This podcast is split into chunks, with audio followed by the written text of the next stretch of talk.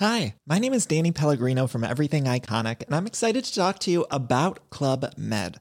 Club Med operates beach and mountain resorts and is the best all inclusive getaway for families. They have Club Med Punta Cana, their flagship family resort, and many other options in Mexico, the Caribbean, and around the world.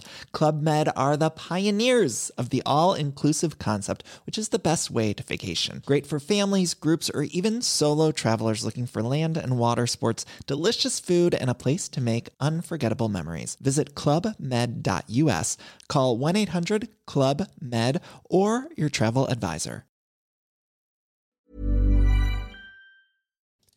Hey, salut à tous, un petit épisode que je publie le week-end parce que c'est un épisode un petit peu bizarre. En fait, euh, on a fait un Ask Me Anything, un FAQ, on a posé des questions euh, de la communauté, j'ai pris des questions de la communauté euh, cette semaine sur Twitch et je me suis dit, parce qu'en plus certains l'ont demandé, que ça serait sympa de le mettre dans le flux. Donc le voilà, un petit peu complètement même sans aucune, aucun filtre, aucune édition, aucun montage. il fait presque trois heures, donc si vous voulez écouter, euh, allez-y, il est là pour vous. Je comprends bien que ça ne sera pas une émission qui sera pour tout le monde. Euh, je la mets un petit peu dans tous les flux pour ceux qui veulent. Il y a des questions quand même intéressantes qu'on a traitées euh, tout du long. On a passé un très bon moment ensemble. J'espère que vous passerez un bon moment en l'écoutant. en tout cas, le voilà, il est disponible pour vous. Et à très vite pour les épisodes classiques. Et donc nous voilà réunis pour un petit EMA sur Twitch en live. on est mardi 19 et on a déjà reçu plein de questions. Euh, je vous avais proposé de les envoyer depuis euh, une petite semaine. J'en ai plein, divisés dans plusieurs catégories. Mais la chatroom a choisi par quelle catégorie on allait commencer. A priori, c'est la catégorie la plus intéressante euh, pour les, les podcasteurs et les auditeurs, j'espère, des podcasts. C'est la production. Comment ça se passe tout ce qui a trait à la production, je les ai réunis dans une même catégorie. On va commencer là-dessus en donnant évidemment la priorité aux questions euh, de la chatroom en live. Donc, euh, bah écoutez, je vous propose de ne pas faire attendre plus longtemps. La première question, c'est Fabrice qui l'a posée. Euh, qui demandait que penses-tu des nouveaux MacBook Pro M1 et bah, on a eu la question, enfin la conférence hier d'Apple. Ils sont, je vais, je vais essayer de répondre rapidement à toutes les questions parce que comme je disais avant qu'on lance l'enregistrement, si je réponds vraiment euh, avec le temps qu'il faut, que je voudrais, ça va prendre 4 heures. Et c'est pas forcément une nouvelle chose, peut-être que ça intéressera des gens, mais je vais quand même essayer d'être un tout petit peu succinct, au moins au début. Les nouveaux MacBook Pro, euh, j'en ai très envie, mais j'en ai pas besoin. je les trouve assez sexy quand même. Ils sont très sympas, ils sont très beaux, euh, ils, ont, ils, corrigent les problèmes de la génération précédente, et donc, ouais, j'en ai envie. Euh, on va voir si je me laisserai tenter. Ah ouais, j'ai des chronos. Euh, deux minutes par question. Je l'ai pas à l'écran, mais euh, j'ai le, le truc ici. Je pourrais faire ça. donc la question qu'on posait, c'était les MacBook Pro. ils ont en fait corriger tous les défauts qu'avait introduit la génération précédente. Euh, les, euh, le MagSafe, euh, le, la petite barre de touch bar, oui, la touch bar, ce genre de truc. Donc, voilà. ça me donne très envie. Et le hashtag c'est pour le boulot va peut-être marcher, mais en même temps, c'est. J'en aurais besoin pour quand je voyage, et en ce moment, on voyage, voyage pas énormément. Donc, je sais pas, on verra. Hmm. Question de Guillaume, question podcast. Comment solliciter plus de notes et avis? Merci. Euh, bah, il faut demander. Tu veux dire si tu as toi un podcast et que euh, tu as besoin qu'on te mette des notes et des avis, bah tu demandes à tes auditeurs. Faut pas hésiter à demander. Et si les gens, parce que les gens savent pas naturellement, il y a plein de choses que en tant que podcasteur, on s'imagine que les gens savent ou qui sont naturels pour nous et donc on se dit bah oui tout le monde sait mais euh, qui sont pas forcément naturels pour les gens. Je pense à la sollicitation de notes, etc. Je pense, bah, puisqu'on va parler de prod un petit peu, je peux mentionner ça pour les patriotes, pour les Patreons. Euh, les gens qui écoutent sur le flux public savent que je demande souvent de la contribution par euh, Patreon. Et parfois, certains se disent, mais tu demandes tout le temps, pourquoi? Au bout d'un moment, les gens savent. En fait, euh, euh pas vraiment, pas vraiment. Euh, les gens, ils ont d'autres choses à foutre dans leur vie. Euh, ils entendent comme ça, et puis au bout d'un moment, à force de l'entendre, ils ils l'entendent plus vraiment. et du coup varier un petit peu les demandes. C'est pour ça que je le fais que je le fais régulièrement parce que bah en fait les gens n'y pensent pas beaucoup, ils ont d'autres choses à faire, d'autres choses, d'autres préoccupations, et donc faut pas hésiter à demander. Je dirais que pour euh, demander des avis et des notes, faut pas hésiter à le faire, et pas une fois et puis on oublie, mais euh, régulièrement si tu en as besoin pour euh, avoir un peu plus de visibilité, par exemple, ou ce genre de choses. Bah, faut pas hésiter à demander à tes auditeurs qui t'aiment bien. S'ils te suivent, c'est qu'ils t'aiment bien, donc voilà, faut pas hésiter, faut pas hésiter à demander. On parlera un petit peu plus de Patreon et des patriotes dans un instant. Euh, question de Epoitos. Concernant les voyages, un retour à Paris prévu pour Meetup Patriote ah bah, Tu posais la question dans les, dans les questions. J'aimerais bien. J'aimerais beaucoup. Euh, il n'est pas impossible qu'on fasse un petit passage à Paris à Noël. C'est possible. Mais euh, je ne sais pas si j'aurai le temps avec les deux enfants et la petite qui est encore toute petite de faire un vrai, un vrai meet-up. J'aimerais beaucoup mais c'est peut-être pas pour cette fois-ci. Pour la prochaine fois, j'aimerais bien d'habitude. Enfin, depuis longtemps, on faisait un meet-up par an à la rentrée. Évidemment, depuis deux ans, c'est pas possible, mais j'aimerais beaucoup. À Noël, ça me paraît compliqué encore, mais j'aimerais bien euh, venir. Donc, je vous avoue que je suis un peu terrifié à l'idée de voyager avec deux enfants euh, en relativement bas âge.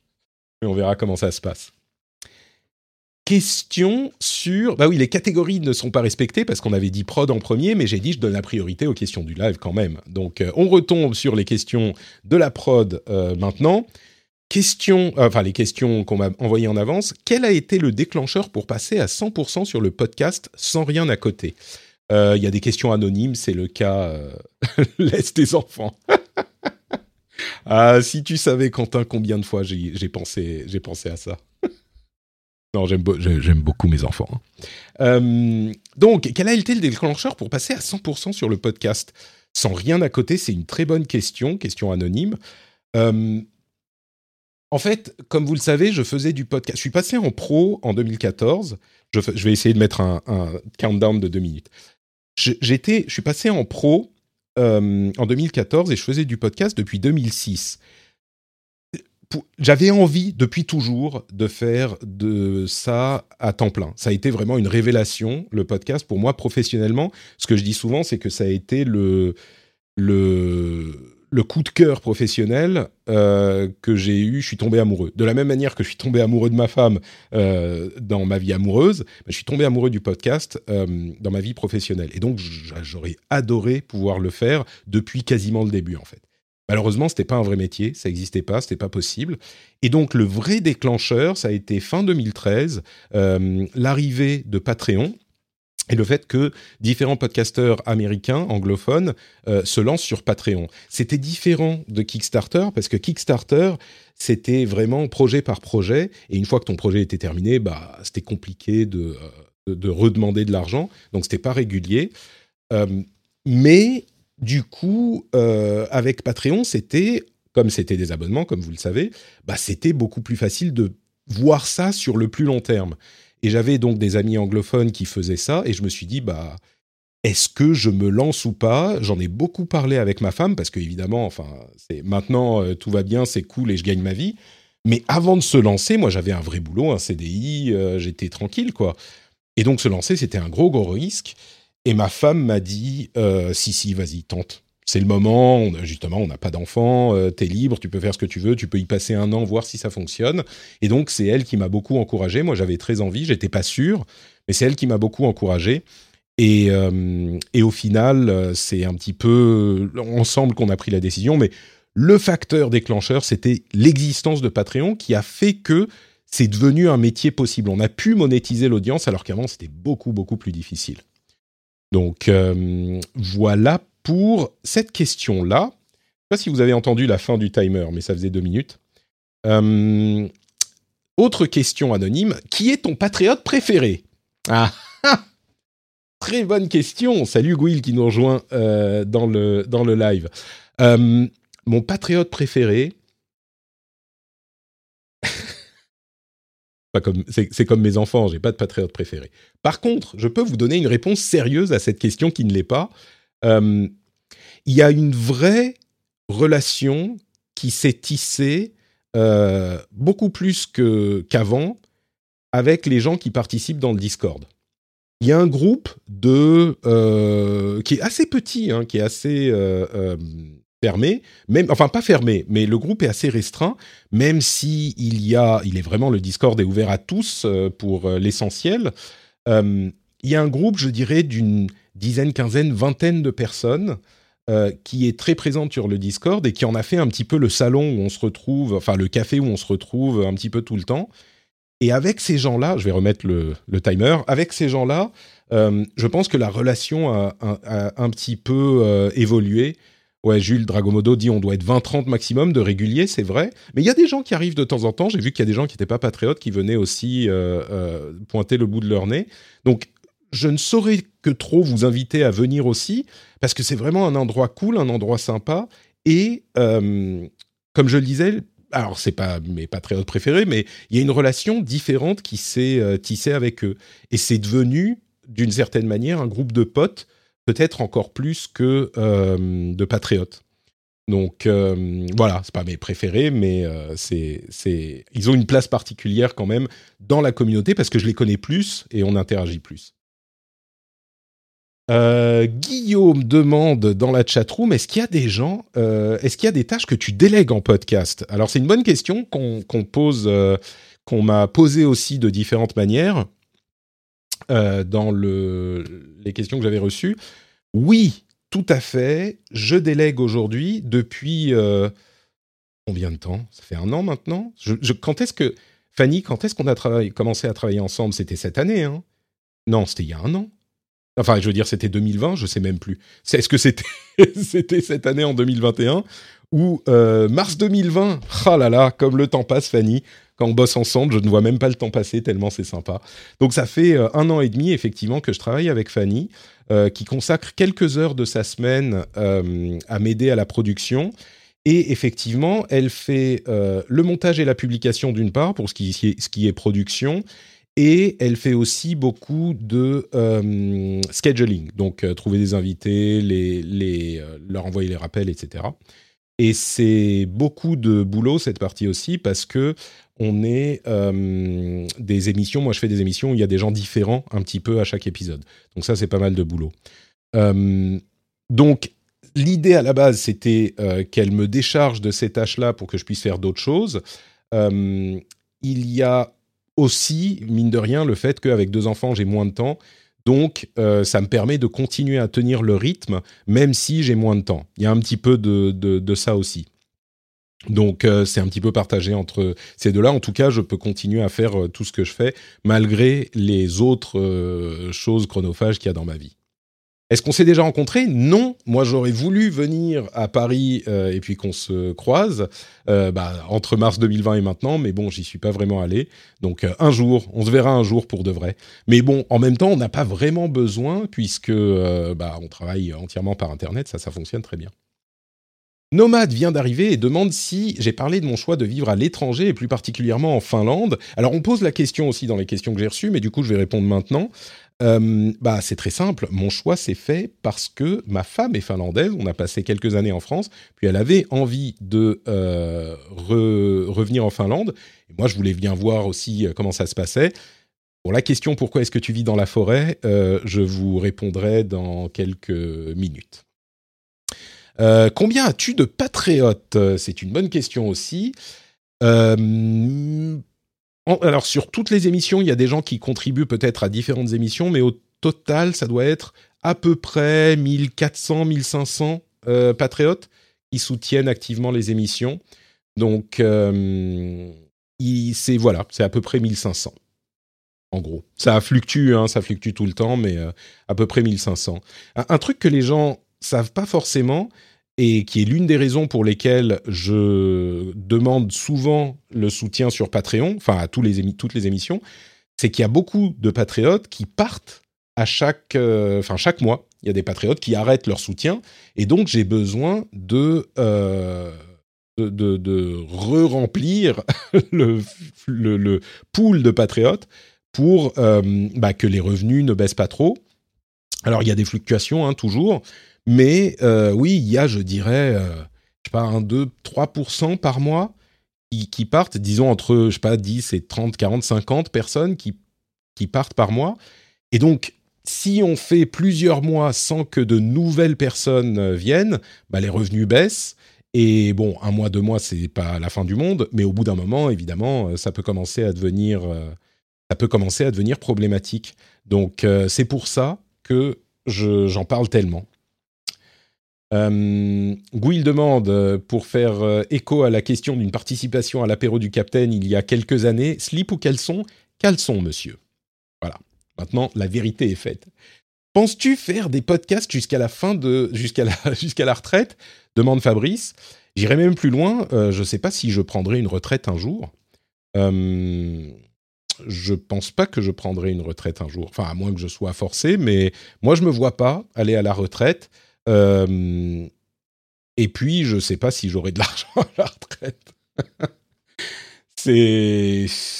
c'est un truc euh, un petit peu délicat comme euh, sujet parce que voilà, je sais pas. Et donc, en partie aussi, l'une des raisons pour lesquelles je pense que le C'est un truc auquel on pense quand on, a, un, quand on est un petit peu plus âgé que la plupart des Twitchers, même si certains commencent à beaucoup se professionnaliser, aujourd'hui, et pareil dans le podcast.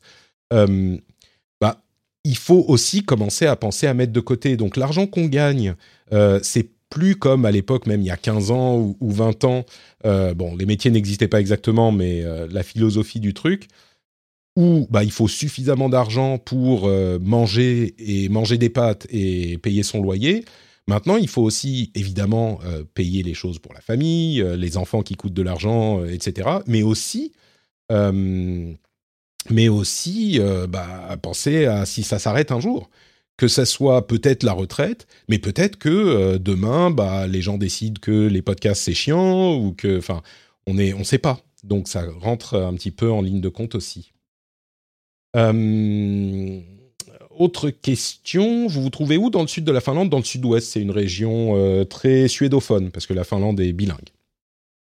Vince demande As-tu remarqué que le flux de patriotes dépend du sujet particulier? Un grief contre Apple ou Google? Pas vraiment. Il y a des gens qui me disent Bon, bah, moi, je me barre euh, si tu dis les choses comme ça. Récemment, quand je disais que. ça arrive de temps en temps, hein, quand je disais qu'Apple avait perdu son procès euh, enfin perdu dans le jugement contre, du, procès contre euh, Epic, alors que la plupart des analystes disaient le contraire. Il y a quelqu'un qui s'est beaucoup énervé, qui m'a dit ouais, j'écoute même pas l'émission, et puis si c'est comme ça, euh, je suis plus patriote. Bon, si tu veux, quelqu'un de très très pro Apple, qui supportait pas qu'on dise du mal. mais bon, non, d'une manière générale, on couvre tellement de sujets. Et puis j'espère que l'idée de l'émission, évidemment, en plus d'être relativement neutre, L'idée, c'est qu'on va fournir vraiment, en particulier pour le rendez-vous tech, un service aux auditeurs et qu'on va leur apporter quelque chose. Le résumé des, sujets, l'information analysée, c'est un truc qui va être utile aux gens qui ont besoin de cette information et qui en retirent euh, une certaine valeur. Donc, euh, après, les gens dans ce contexte qui vont dire Oh, t'as trop parlé de Google. Alors, oui, quand on parle beaucoup trop pendant, euh, je sais pas, trois mois, on va parler que d'Apple. Mais bon, ça, euh, j'essaye de ne pas le faire. Euh, donc, en tout cas, je ne pense pas faire autre chose. Oui, par rapport à est-ce que je vais faire du podcast jusqu'à la retraite? Non, je ne pense pas faire autre chose.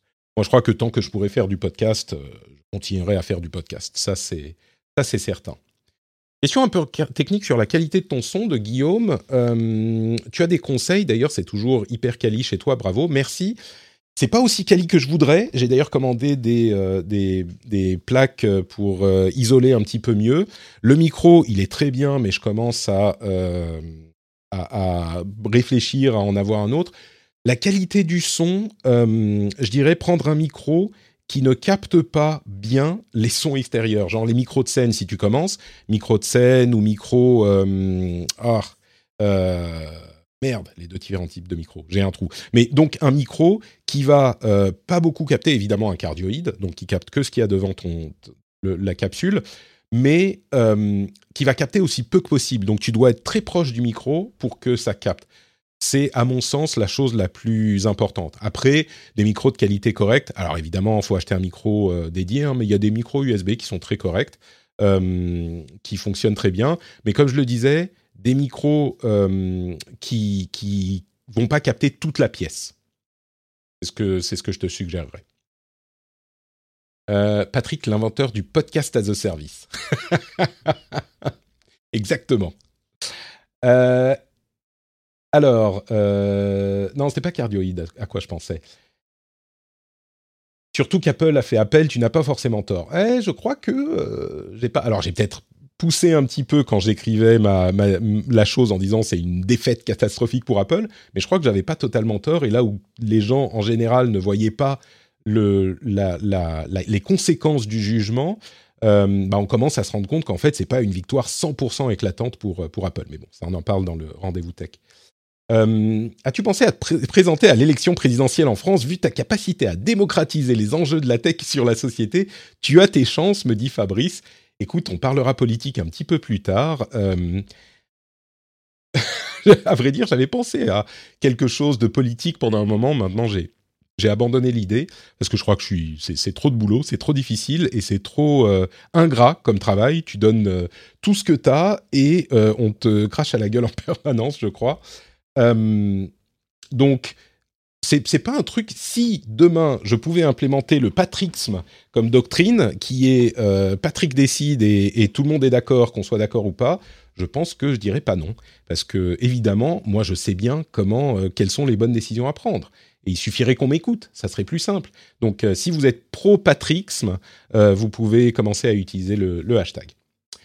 Euh, tu as prévu des events sur Paris avec les Patreons maintenant que les voyages commencent à devenir possibles. Oui, ça a déjà été couvert. Je disais, on va peut-être venir à Paris à Noël, mais ça me paraît compliqué pour une rencontre, peut-être euh, pour la prochaine, euh, j'espère au printemps, à l'été ou au plus tard à l'automne. ensuite, autre question, tous les intervenants sont rémunérés, certains, aucun, je me suis toujours posé la question. Excellente question, monsieur ou madame anonyme. Alors, euh, Il faut savoir que dans le podcast, euh, les intervenants ne sont en général pas rémunérés. C'est-à-dire que c'est comme un invité qui va à une émission de télévision euh, pour parler, pour débattre, ce genre de choses. D'après ce que je sais, ils sont pas rémunérés. On est un petit peu dans le même contexte dans les podcasts. Ceci dit, moi j'ai décidé il y a quelques années maintenant que j'aimerais essayer de casser un petit peu cette, cette tradition, ce modèle, et donc, euh, je propose aux invités réguliers, les personnes qui sont tenues d'être là tous les mois, euh, qui sont là tous les mois normalement, je dis tenues, mais c'est pas toujours le cas. Donc, les personnes qui sont censées être là chaque mois, euh, vous savez que pour les deux émissions, le rendez-vous tech et le rendez-vous jeu, chaque semaine du mois, on a une personne régulière différente. Et eh ben pour ces personnes, je propose effectivement une rémunération. la plupart l'acceptent, certains, pour différentes raisons, ne la, ne prennent pas, mais en tout cas, elle est proposée. Et c'est une rémunération qui, pour aller une heure, une heure et demie de travail, me paraît, euh, paraît correcte. Euh, c'est l'équivalent d'une bonne pige. Euh, une plus grosse pige que, ce, que ce dont j'ai entendu parler ici ou là. Donc, ouais, moi, c'était vraiment une volonté, d'une part, parce que je peux, je peux me le permettre, grâce au soutien sur Patreon notamment, et puis un petit peu à la pub aussi maintenant. Mais c'est une volonté un petit peu de faire les choses bien. Et d'une manière générale, j'essaye de faire les choses bien euh, à ce niveau autant que je peux. Donc voilà. Euh, quel invité rêves-tu d'avoir dans un de tes podcasts? Oh, il y en a plein. Je peux peux pas vous dire euh, comme ça. Il y en a plein. Il y en a plein. Et puis peut-être que c'est certains avec qui j'essaye de communiquer et de, de voir si c'est possible. Donc je vais pas spoiler. Euh, c'est une question de Guillaume. Euh, le Torm, as-tu déjà pensé à aller vers l'enseignement comme la reconversion après le podcast? Il n'y aura pas d'après-podcast. Il n'y aura pas d'après-podcast. Je serai toujours, euh, toujours en train de faire du podcast, même tout seul dans mon coin, si personne n'écoute plus. Bon, ceci dit, l'enseignement, j'en ai déjà fait quand je vivais au Japon. Euh, j'ai été prof de français. Alors, prof de français dans une école de conversation, c'est un peu le McDo de l'enseignement. Hein. Mais j'étais euh, prof de français et c'est vrai que la vulgarisation, c'est quelque chose qui me plaît beaucoup. L'enseignement, je sais pas si j'aurai la patience pour, et puis ça demande quand même beaucoup, beaucoup de travail. Moi, je suis un peu paresseux, euh, beaucoup de préparation. Mais la vulgarisation, c'est quelque chose qui me plaît, donc peut-être que dans ce domaine, ça serait une possible euh, idée de reconversion. Mais pour le moment, non, je suis pas, c'est pas au programme. Euh, salut Steve le râleur, c'est la première fois sur la chaîne grâce à mes podcasts sur Spotify. Bah, bienvenue Steve, merci d'être avec nous. Euh, Ah oui, Mister MKL, désolé, j'avais vu ta question et puis je l'ai oublié. Euh, mets un petit at note Patrick si tu si tu veux euh, que, que je la vois bien, que je les vois bien tes questions. Possèdes-tu des cryptos? Alors je n'ai pas acheté de crypto, mais j'ai un ami qui a beaucoup de, enfin qui est là-dedans euh, et qui m'avait envoyé à l'époque en je plus 2012-2013 des Dogecoin, pas mal de Dogecoin que j'ai perdu. Euh, j'ai perdu mon wallet, je sais pas où il est. Et récemment, il m'a envoyé, je sais plus combien de, dizaines de millions d'un autre euh, d'une autre crypto mime crypto. qui vaut quand même pas mal, qui vaut genre quelques centaines, mille dollars, je sais plus, je vais regarder combien ça vaut. Je vais vous dire tout de suite. Il m'a dit, écoute, euh, si ça monte, ça sera pour tes enfants. Et, euh, comme ça, c'est c'est pas pour toi, c'est pour tes enfants. Donc euh, merde, je sais même plus le nom de mon wallet. je me souviens plus comment il s'appelle. alors attendez. Hop, il vaut. Ah bah écoutez, la valeur de la monnaie a doublé. Depuis, il me l'a envoyé il y a deux semaines. Hein. Mais franchement, euh, je suis pas, je suis pas très excité par les cryptos. C'est un petit peu le casino. Donc euh, bon, il me l'a envoyé, c'est sympa de sa part. Moi, je pense pas que j'irai acheter des cryptos. Ou peut-être si j'ai de l'argent en plus que je peux, euh, comme pour ce genre d'investissement, si je peux perdre et que ça ne change pas ma vie, peut-être que j'en achèterai. Mais a priori, bon, là, ça fait quelques années que ça existe les cryptos et ça fait quelques années que ça flambe et je m'y suis toujours pas intéressé. Donc bon, a priori, c'est pas pour moi. Euh, y a-t-il un moment de ta vie, demande Dragomodo, euh, où tu sais que le choix que tu as fait est vraiment influencé tout le reste de ta vie, où tu sais que tu aurais pris un chemin complètement différent? Ouais, euh, ouais, ouais, bah oui, il y en a plein.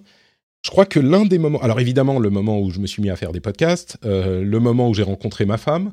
Je dis où j'ai rencontré ma femme, c'est même pas le moment où je lui ai demandé de m'épouser parce que quand je l'ai rencontrée, en fait, c'était un chemin unique il ne pouvait pas aller ailleurs. Donc euh, c'est même c'est vraiment le moment où on s'est rencontrés. Euh, évidemment, le moment où j'ai commencé à faire du podcast, le moment où je me suis lancé. Mais au-delà de ça, il y a une, euh, un moment dans ma vie qui a été assez important.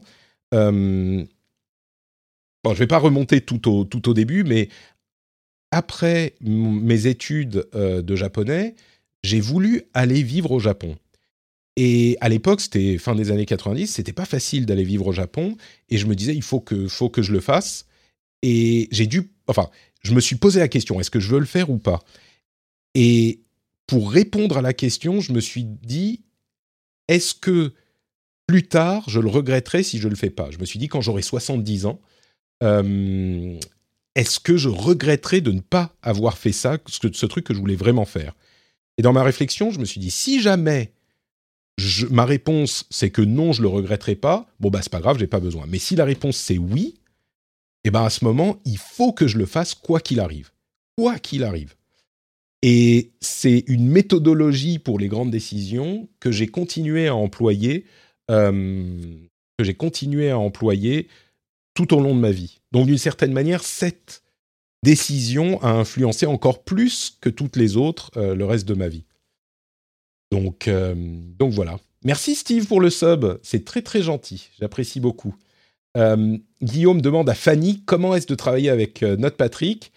moi j'allais répondre c'est forcément merveilleux, mais Fanny dit c'est très épanouissant et stimulant. Je pense que, ton chèque sera dans le, dans, le, dans le courrier très bientôt, Fanny. Merci beaucoup. bon, elle répond publiquement, évidemment, elle ne va pas dire le contraire. Ou alors peut-être qu'elle aurait pu se taire et ne rien dire et ça aurait jeté le doute, on ne sait pas. Euh, Patrick, tu es l'archétype du gendre idéal, mais as-tu un vice caché, drogue, alcool suédois douteux, etc. Hmm, un vice caché. Moi, j'ai envie de dire que non. Si, si, si, si. J'ai un vice. Enfin, c'est pas un vice, mais c'est un défaut. C'est que je suis hyper ermite. J'ai envie qu'on me foute la paix, qu'on me laisse tranquille. Et l'une des raisons pour lesquelles ça marche très bien avec ma femme, c'est qu'elle le comprend. Euh, et elle est un petit peu pareille. Elle a des trucs à faire, elle a des occupations. Moi, j'ai des occupations. Et on a des moments où on se laisse tranquille. Euh, alors évidemment, euh, avec les enfants, c'est plus dur d'avoir du temps à soi. Mais, mais on coopère beaucoup, mais on, a, on sait que bah, l'autre a besoin de temps.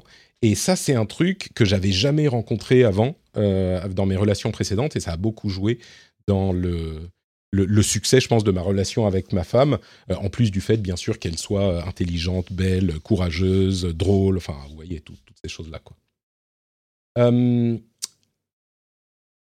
ça serait bien, Fabrice demande, ça serait bien de parler d'identité numérique, wallet européen, lien avec euro numérique, jeux vidéo aussi. Bizarrement, tu évoques assez peu le sujet. Une raison, c'est des sujets qui sont dans le fond depuis longtemps euh, et qui, à mon sens, n'ont pas eu d'évolution marquante. Je sais que tu n'es pas d'accord, Fabrice, mais n'ont pas eu d'évolution marquante. Euh, je les évoque de temps en temps quand c'est approprié à mon sens, mais dans mes émissions, il y a aussi beaucoup de travail éditorial, bien sûr, et des choix à faire. Euh, et, parfois, certains pensent que des choses sont importantes que je ne traite pas, et vice-versa. Mais bon, après, on a forcément ces, euh, avis sur euh, la tech et c'est forcément un petit peu éditorialisé. Donc euh, voilà, il y a des choses dont je parle un petit peu moins. Est-ce que tu regardes la série Succession, Succession sur HBO Non, on m'en dit beaucoup de bien. J'avais regardé quelques épisodes, j'avais pas adoré. Peut-être qu'il faudra que je me relance dessus. Note euh, j'aime Antoine, dommage l'intérêt limité que tu as sur les cryptos, c'est un sujet tech qui est en train de changer le monde dans la finance. Et donc dans nos vies, ça serait cool des invités sur le sujet chez toi. On en parle hein, de temps en temps de la crypto quand même, c'est pas que j'en parle pas du tout, euh, j'avais fait des épisodes spéciaux d'ailleurs euh, sur la blockchain il y a bien longtemps, sur les cryptos il y a pas si longtemps, avec Power Asher et, et d'autres, d'ailleurs que vous connaissez peut-être, mais c'est pas un sujet. C'est le problème de la crypto, c'est que c'est un sujet dont les fans, euh, c'est pas qu'ils en grossissent l'importance, mais que ça devient un petit peu un mode de vie pour les gens qui sont investis dans la crypto.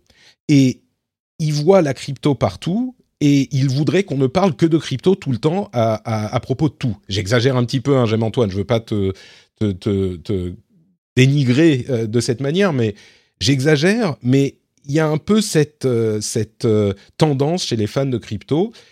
Et l'émission que je fais est une émission généraliste où on parle de beaucoup de choses. Et il y a plein de sujets qui sont un petit peu dans le background, dans le fond, comme la crypto, comme la blockchain, comme, euh, je sais pas moi, les voitures autonomes, on en parle beaucoup moins en ce moment, ça continue à évoluer malgré tout, comme l'identité numérique, comme les paiements numériques en dehors des cryptos, mais les, paiements numériques en général, les monnaies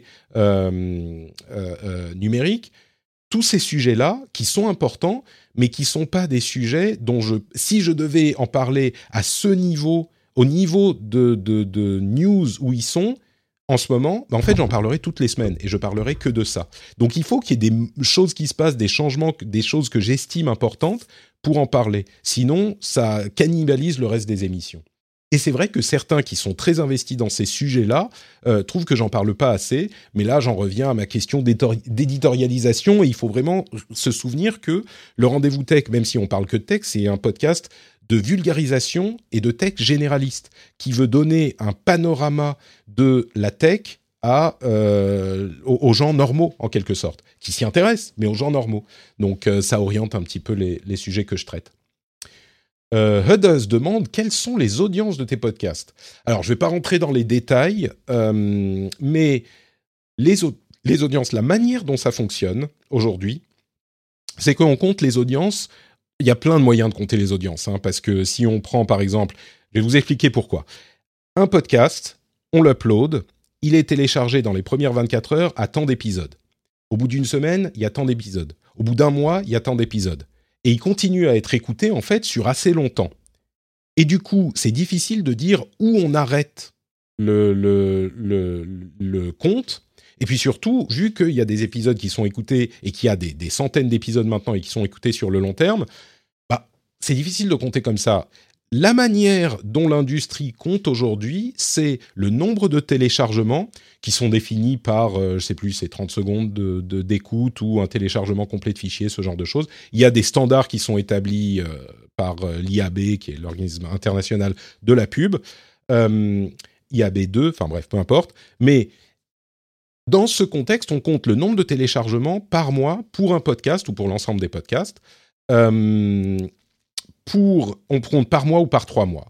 Moi, avec Acast, avec qui je travaille, euh, et, j'ai ces chiffres parce que c'est pour la pub, hein, sinon je j'aurais pas les chiffres, ou je les ai d'ailleurs, mais qui sont moins euh, précis, et ils sont pas tellement importants. Mais là, pour la pub, euh, ils les comptent, et je suis, je vais pas, je vais pas être précis, mais je suis entre 100 et 200 000 téléchargements par mois pour l'ensemble de mes émissions, avec un gros morceau sur le, sur le rendez-vous tech. Et euh, de ce que je comprends, je me soucie pas énormément de la concurrence entre guillemets dans le podcast. Euh, le rendez-vous tech en particulier est pas un petit podcast. Voilà, c'est ce que je peux vous dire. Le vice caché, c'est le patrixme. Est-ce un vice ou une qualité?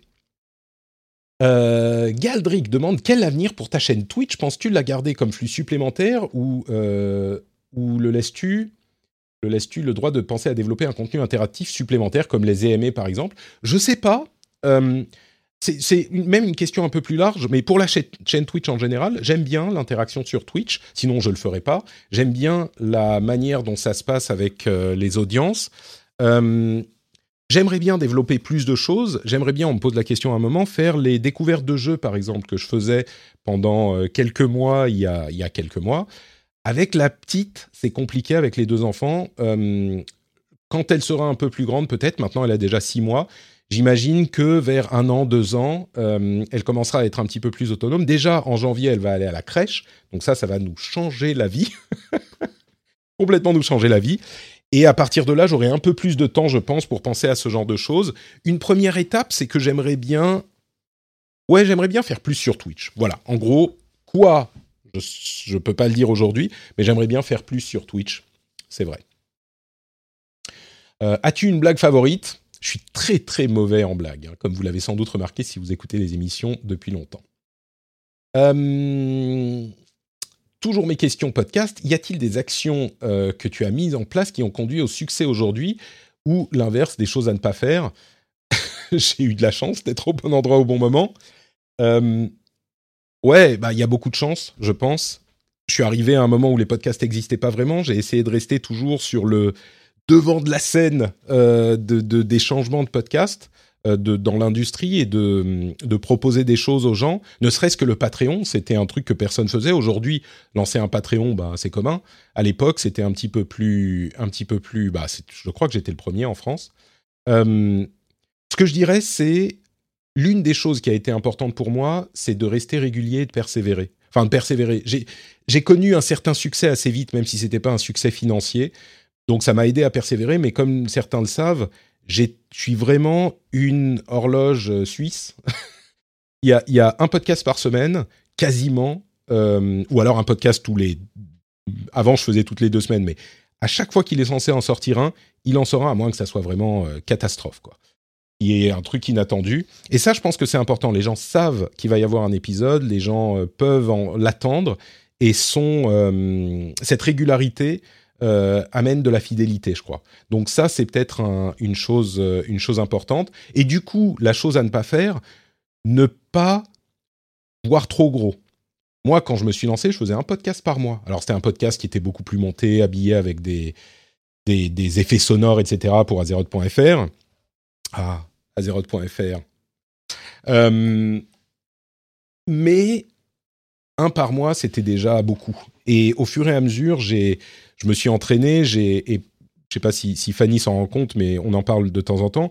Mes processus de production sont hyper optimisés de manière à ce que je puisse me concentrer pas sur le montage, pas sur la publication, ou aussi peu que possible, euh, mais sur la production de mon contenu, parce que ça prend de l'énergie tout ça, et on a une quantité d'énergie limitée, et je veux moi mettre autant d'énergie que, possible dans la production de mon contenu, que ce soit la préparation ou l'animation.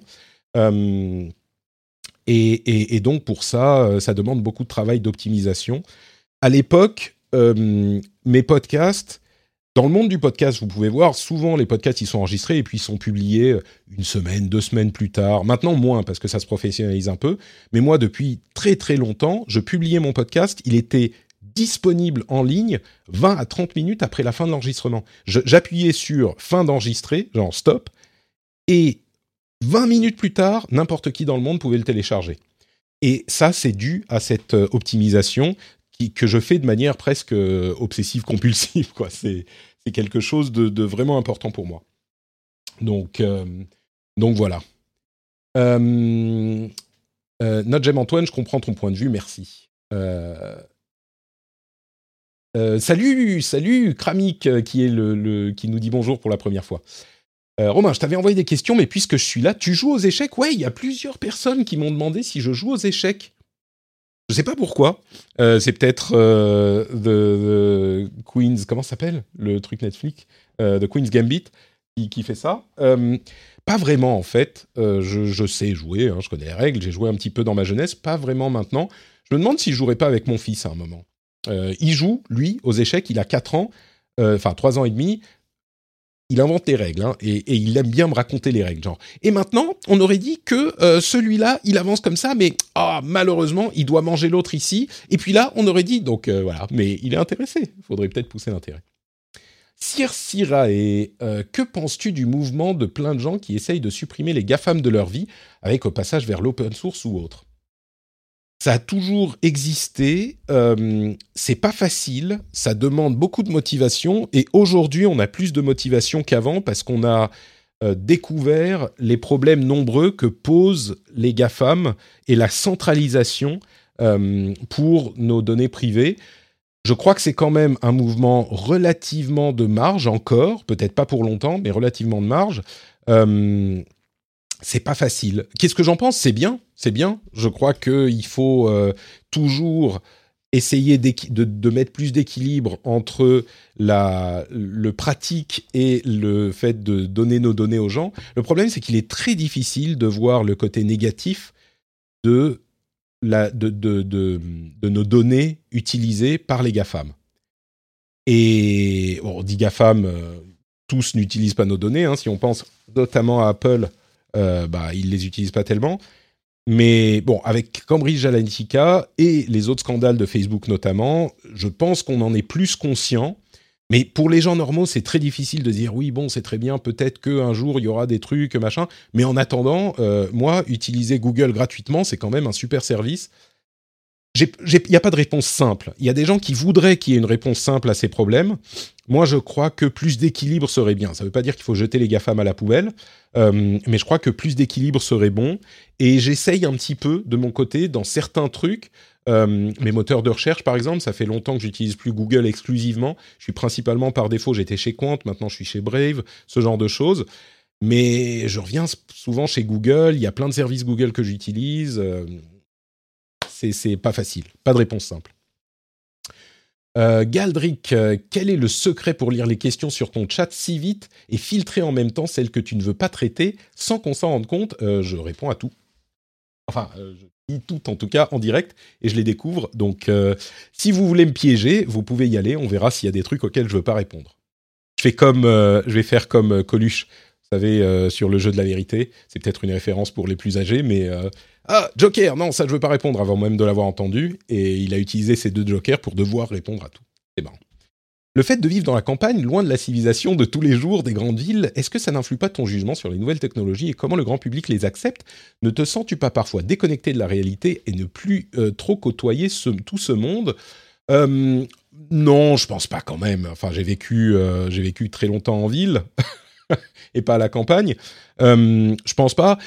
C'est surtout que dans le monde d'avant, euh, j'allais quand même en France régulièrement, et en France, j'habite à Paris, au cœur de Paris. Euh,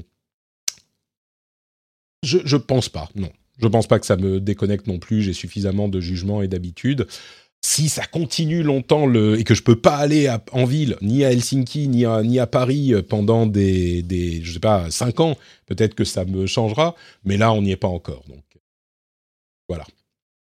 Euh, tac, tac, tac. Euh, question. Je lis, je vois que les questions avec le hat note Patrick. Hein. Tu as déjà repris sur, des événements, sur les éléments que tu aurais dit il y a X mois qui auraient porté préjudice? Pardon. T'as-t-on déjà repris sur des éléments que tu aurais dit il y a X mois qui, qui, qui auraient porté préjudice? Combien de temps euh, laisses-tu les podcasts en ligne? As-tu une archive de toutes les créations? Alors, est-ce qu'on m'a déjà repris? Pas directement, j'ai pas eu de scandale Patrick. Alors Patrick a dit ceci ou cela. Euh, je vais répondre à la question facile avant. Les émissions sont en ligne, a priori pour toujours. J'ai un souci avec Feedburner et le flux source. En fait, Feedburner, qui est un vieux service que j'utilise, mais c'est compliqué d'en changer. Aujourd'hui, je cherche comment en changer. Ça arrivera peut-être un jour, mais c'est le genre de truc qu'il faut pas toucher parce que c'est la base de tout ton podcast. Euh, il n'accepte les flux, les fichiers que de 1000 1 méga maximum, parce que c'est un vieux truc. Et les flux, forcément, quand tu rajoutes des épisodes, ils dépassent largement les, les 1 méga. Donc aujourd'hui, sur les émissions, je limite le nombre d'épisodes dans le flux à 150. C'est un problème technique. J'aimerais que tous les épisodes y soient. Euh, soit dans le flux. Et il y a d'ailleurs pour les patriotes, un certain niveau, l'accès aux archives où il y a tous les épisodes. Et moi, ça me pose aucun problème. Donc, j'aimerais que tout soit en ligne. Moi, j'aime bien que les archives soient complètes. Euh, mais pour des trucs que j'aurais dit, en fait, euh, ça m'est jamais arrivé. Je sais que ça peut que ça peut arriver euh, que des choses soient soit sorties de leur contexte, soit mal comprises, euh, soit parfois que ça soit des conneries qu'on a dit à un moment et que euh, bah soit on les pense plus, soit c'était juste pour dire une connerie, soit bien sûr que ça soit des, vraies conneries qu'on a dit et qu'on soit pas capable d'accepter que ça soit des conneries. je crois que moi, je suis, j'espère en tout cas être assez ouvert à l'idée que euh, les choses changent, les opinions changent, et puis il y a des choses qui étaient considérées comme euh, acceptables à un moment et qui, le, ou, qui ne l'étaient pas vraiment, mais qu'on laissait passer, qu'ils ne sont plus aujourd'hui. Il y a un exemple que, que je prends souvent, euh, c'est le fait de dire dans les jeux vidéo, en chat, etc., le fait de dire ah that's so gay, c'est tellement gay, c'est genre homo machin. Et une époque, c'était une sorte d'insulte un petit peu c'est trop gay, machin, un petit peu, euh, un petit peu beauf. Et petit à petit, c'était il y a longtemps, hein, j'en parle parce qu'aujourd'hui, ça, c'est accepté par tout le monde. Euh, bah, on a arrêté de le dire parce que euh, la hum, culture populaire, le consensus social a décidé que bah, c'était pas trop acceptable. Et petit à petit, les gens ont arrêté de le dire. Et les gens qui disaient gay à l'époque, bah, on n'est pas allé leur euh, mettre un flingue sur la tempe et leur dire euh, ouais, il faut pas. Et sur le moment, si on leur avait posé la question, je pense que on, ils auraient dit ah non mais ça va genre euh, bah c'est c'est juste je le dis en rigolant machin mais bon c'était quand même quelque chose de sous en sous-texte un, un, petit peu homophobe ou, enfin bon bref. C'est exactement le genre de problème auquel on est confronté aujourd'hui.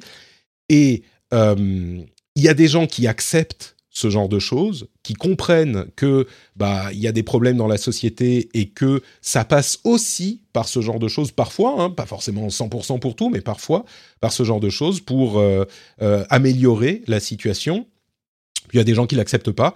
J'espère que je fais partie des gens qui l'acceptent et je suis très ouvert à cette idée que bah oui, parfois on dit des trucs ou je dis des trucs ou j'ai dit des trucs qui étaient pas cool, qui étaient insensibles et que bah, je l'accepte et donc je modifie mon attitude.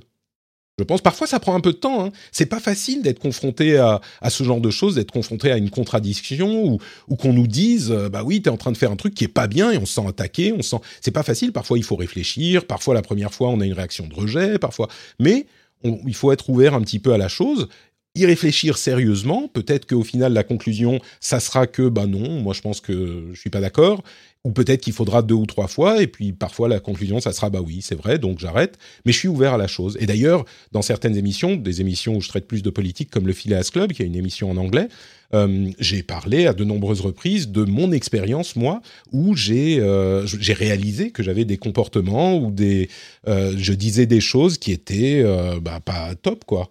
peut-être dans ma jeunesse lointaine, mais, mais donc voilà, je suis ouvert à, à l'idée que bah, je peux me planter. Et je pense qu'il y a beaucoup de gens qui ne le sont pas, qui sont pas ouverts à ça. Et je pense aussi que malheureusement, euh, souvent, la réaction sur Internet est très très vive et euh, intransigeante. Et que on part du principe que si quelqu'un a fait une faute ou une erreur, cette faute ou cette erreur représente l'intégralité de la personne et que c'est inexcusable, quelle que soit l'ampleur de la faute. Et ça me plaît pas énormément non plus parce que là où va toujours mon esprit, c'est que même un criminel qui va faire de la prison, qui va faire de la prison à perpétuité, bah, il sort au bout de 20 ans et la société peut l'accepter. Donc évidemment, il faut qu'on comprenne la chose, hein, mais enfin, je pas, dans, dans, ce genre de, je trouve qu'il y a parfois des excès dans ce sens aussi. C'est pas la majorité, et l'essentiel est dans l'autre sens qu'il faut qu'on qu'on accepte ce genre de choses et qu'on les comprenne, qu'on comprenne pourquoi il faut changer nos attitudes et ce qu'on dit. Mais je crois qu'il faut aussi mentionner cet autre aspect du truc parce que parfois ça va, euh, ça, va un peu trop dans l'excès. Tu as fait Creator Chronicles avec Patreon en nous montrant des brèves vidéos de ta vie. Est-ce que tu as eu d'autres opérations de cet ordre? Vas-tu refaire quelques petites vidéos de ce genre? J'ai bien aimé. Alors, c'était une opération sponsor euh, pour Patreon à l'époque, il y a un an ou deux. J'ai beaucoup aimé faire ça. Maintenant, j'ai pas le temps de faire ce genre de petites vidéos, mais peut-être un jour, ouais, peut-être. Euh, il faut que je continue à descendre. Il y a beaucoup de questions. Euh, tu as joué il y a quelque temps avec des sons live. Est-ce que tu veux les intégrer plus souvent? Oui, je veux, mais je veux le faire de manière sympathique. Donc, euh, on verra. Je vais pas juste faire euh, ou euh, ou alors, mais des trucs sympas. Salut la prod, bonjour, je n'ai jamais parlé dans ce chat, mais je vous suis depuis le, temps des débuts du podcast de WoW. Écoute la prod, un bisou spécial pour toi. Quel est ton navigateur par défaut? Je me, m'incrimine moi-même, c'est Chrome. Je suis sur Chrome essentiellement, mais j'utilise aussi régulièrement Firefox, Edge, un petit peu Brave. Donc, as-tu une heure limite pour la fin de cette EME Non. Enfin, si quand même, à un moment, il faut que j'aille chercher mon fils à la crèche. C'est moi où le podcast Pixel, c'est fini. J'ai pas eu le temps, Sir de, de le refaire. Euh, je sais pas. Je sais pas. Je sais pas. Bon, on revient aux questions qui ont déjà été posées. On est arrivé à la fin des questions de la chatroom. Vous pouvez continuer à en, poser, mais je vais faire les questions qui ont été envoyées par euh, le formulaire. Euh, Banane Splendide demande Où en es-tu en ce moment dans la gestion de tes podcasts? Délègues-tu encore certaines tâches à une autre personne? Oui, on parlait de Fanny tout à l'heure. Qui s'occupe de quoi? Ben, en fait, je travaille avec Fanny. Euh, essentiellement, comme je le disais, elle consacre une partie de sa semaine à travailler avec moi. Euh, il y a aussi d'autres personnes avec lesquelles je travaille plus ponctuellement ou un petit peu moins euh, pour des choses euh, un petit peu différentes. Pour, pour la vidéo YouTube, j'avais travaillé avec quelqu'un pendant un moment. Maintenant, j'en fais plus, donc forcément. Xavier travaille aussi à des illustrations, une partie des, des, réseaux sociaux, ce genre de choses, dont je vous parlerai peut-être plus tard. bon, il y a des, des, des, gens qui font d'autres choses mais c'est plus ponctuel, on va dire. En gros, c'est euh, Fanny qui s'occupe d'une bonne partie de la, production avec moi. Et on discute, on fait des, des calls toutes les semaines, on est sur euh, Discord en train de parler de, à chaque épisode, etc. Donc euh, voilà. Est-ce que l'idée de rejoindre un gros groupe type Relay.fm t'a déjà traversé l'esprit demande Eric Folco. non, pas vraiment. J'ai eu une expérience de travail de groupe avec No Watch il y a longtemps. Et ça s'est pas super bien passé au final. Non pas parce que les gens étaient pas sympathiques, mais on, s'est rendu compte que les, les, objectifs des, des, différentes personnes euh, sont, étaient différents. Et du coup, euh, non, rejoindre un groupe, moi je trouve que bah, on n'en a pas besoin quand on est créateur de contenu indépendant sur Internet et qu'on peut tout maîtriser. Euh, autant que possible. Ça demande beaucoup de temps et travail et d'investissement, mais non. Donc, euh, c'est pas que ça m'a pas traversé l'esprit, mais c'est vraiment pas le, but à ce stade. Je préfère avoir mon indépendance et ma et, faire euh, ce que je veux comme je veux. Hmm. Est-ce que tu te considères comme un influenceur? As-tu travaillé comme influenceur? Est-ce que tu penses que c'est différent du, statut de créateur de contenu? Est-ce que potentiellement complémentaire ou est-ce le mal? C'est compliqué le terme d'influenceur. C'est un terme que personne voulait vraiment, mais il a fallu définir ce que font les gens qui créent du contenu sur Internet. Je crois qu'il y a deux éléments. Créateur de contenu, c'est ce que tu fais. Et souvent, influenceur, c'est la manière dont tu monétises ton travail. Donc influenceur, on dit que tu es un influenceur parce que tu vas influencer ton audience, euh, pas forcément de manière euh, néfaste, hein, mais euh, si un annonceur veut dire euh, veut, veut, vendre son jeu ou euh, son téléphone, j'en sais rien, il va dire ah bah, vous pouvez en parler et vous influencer votre votre audience.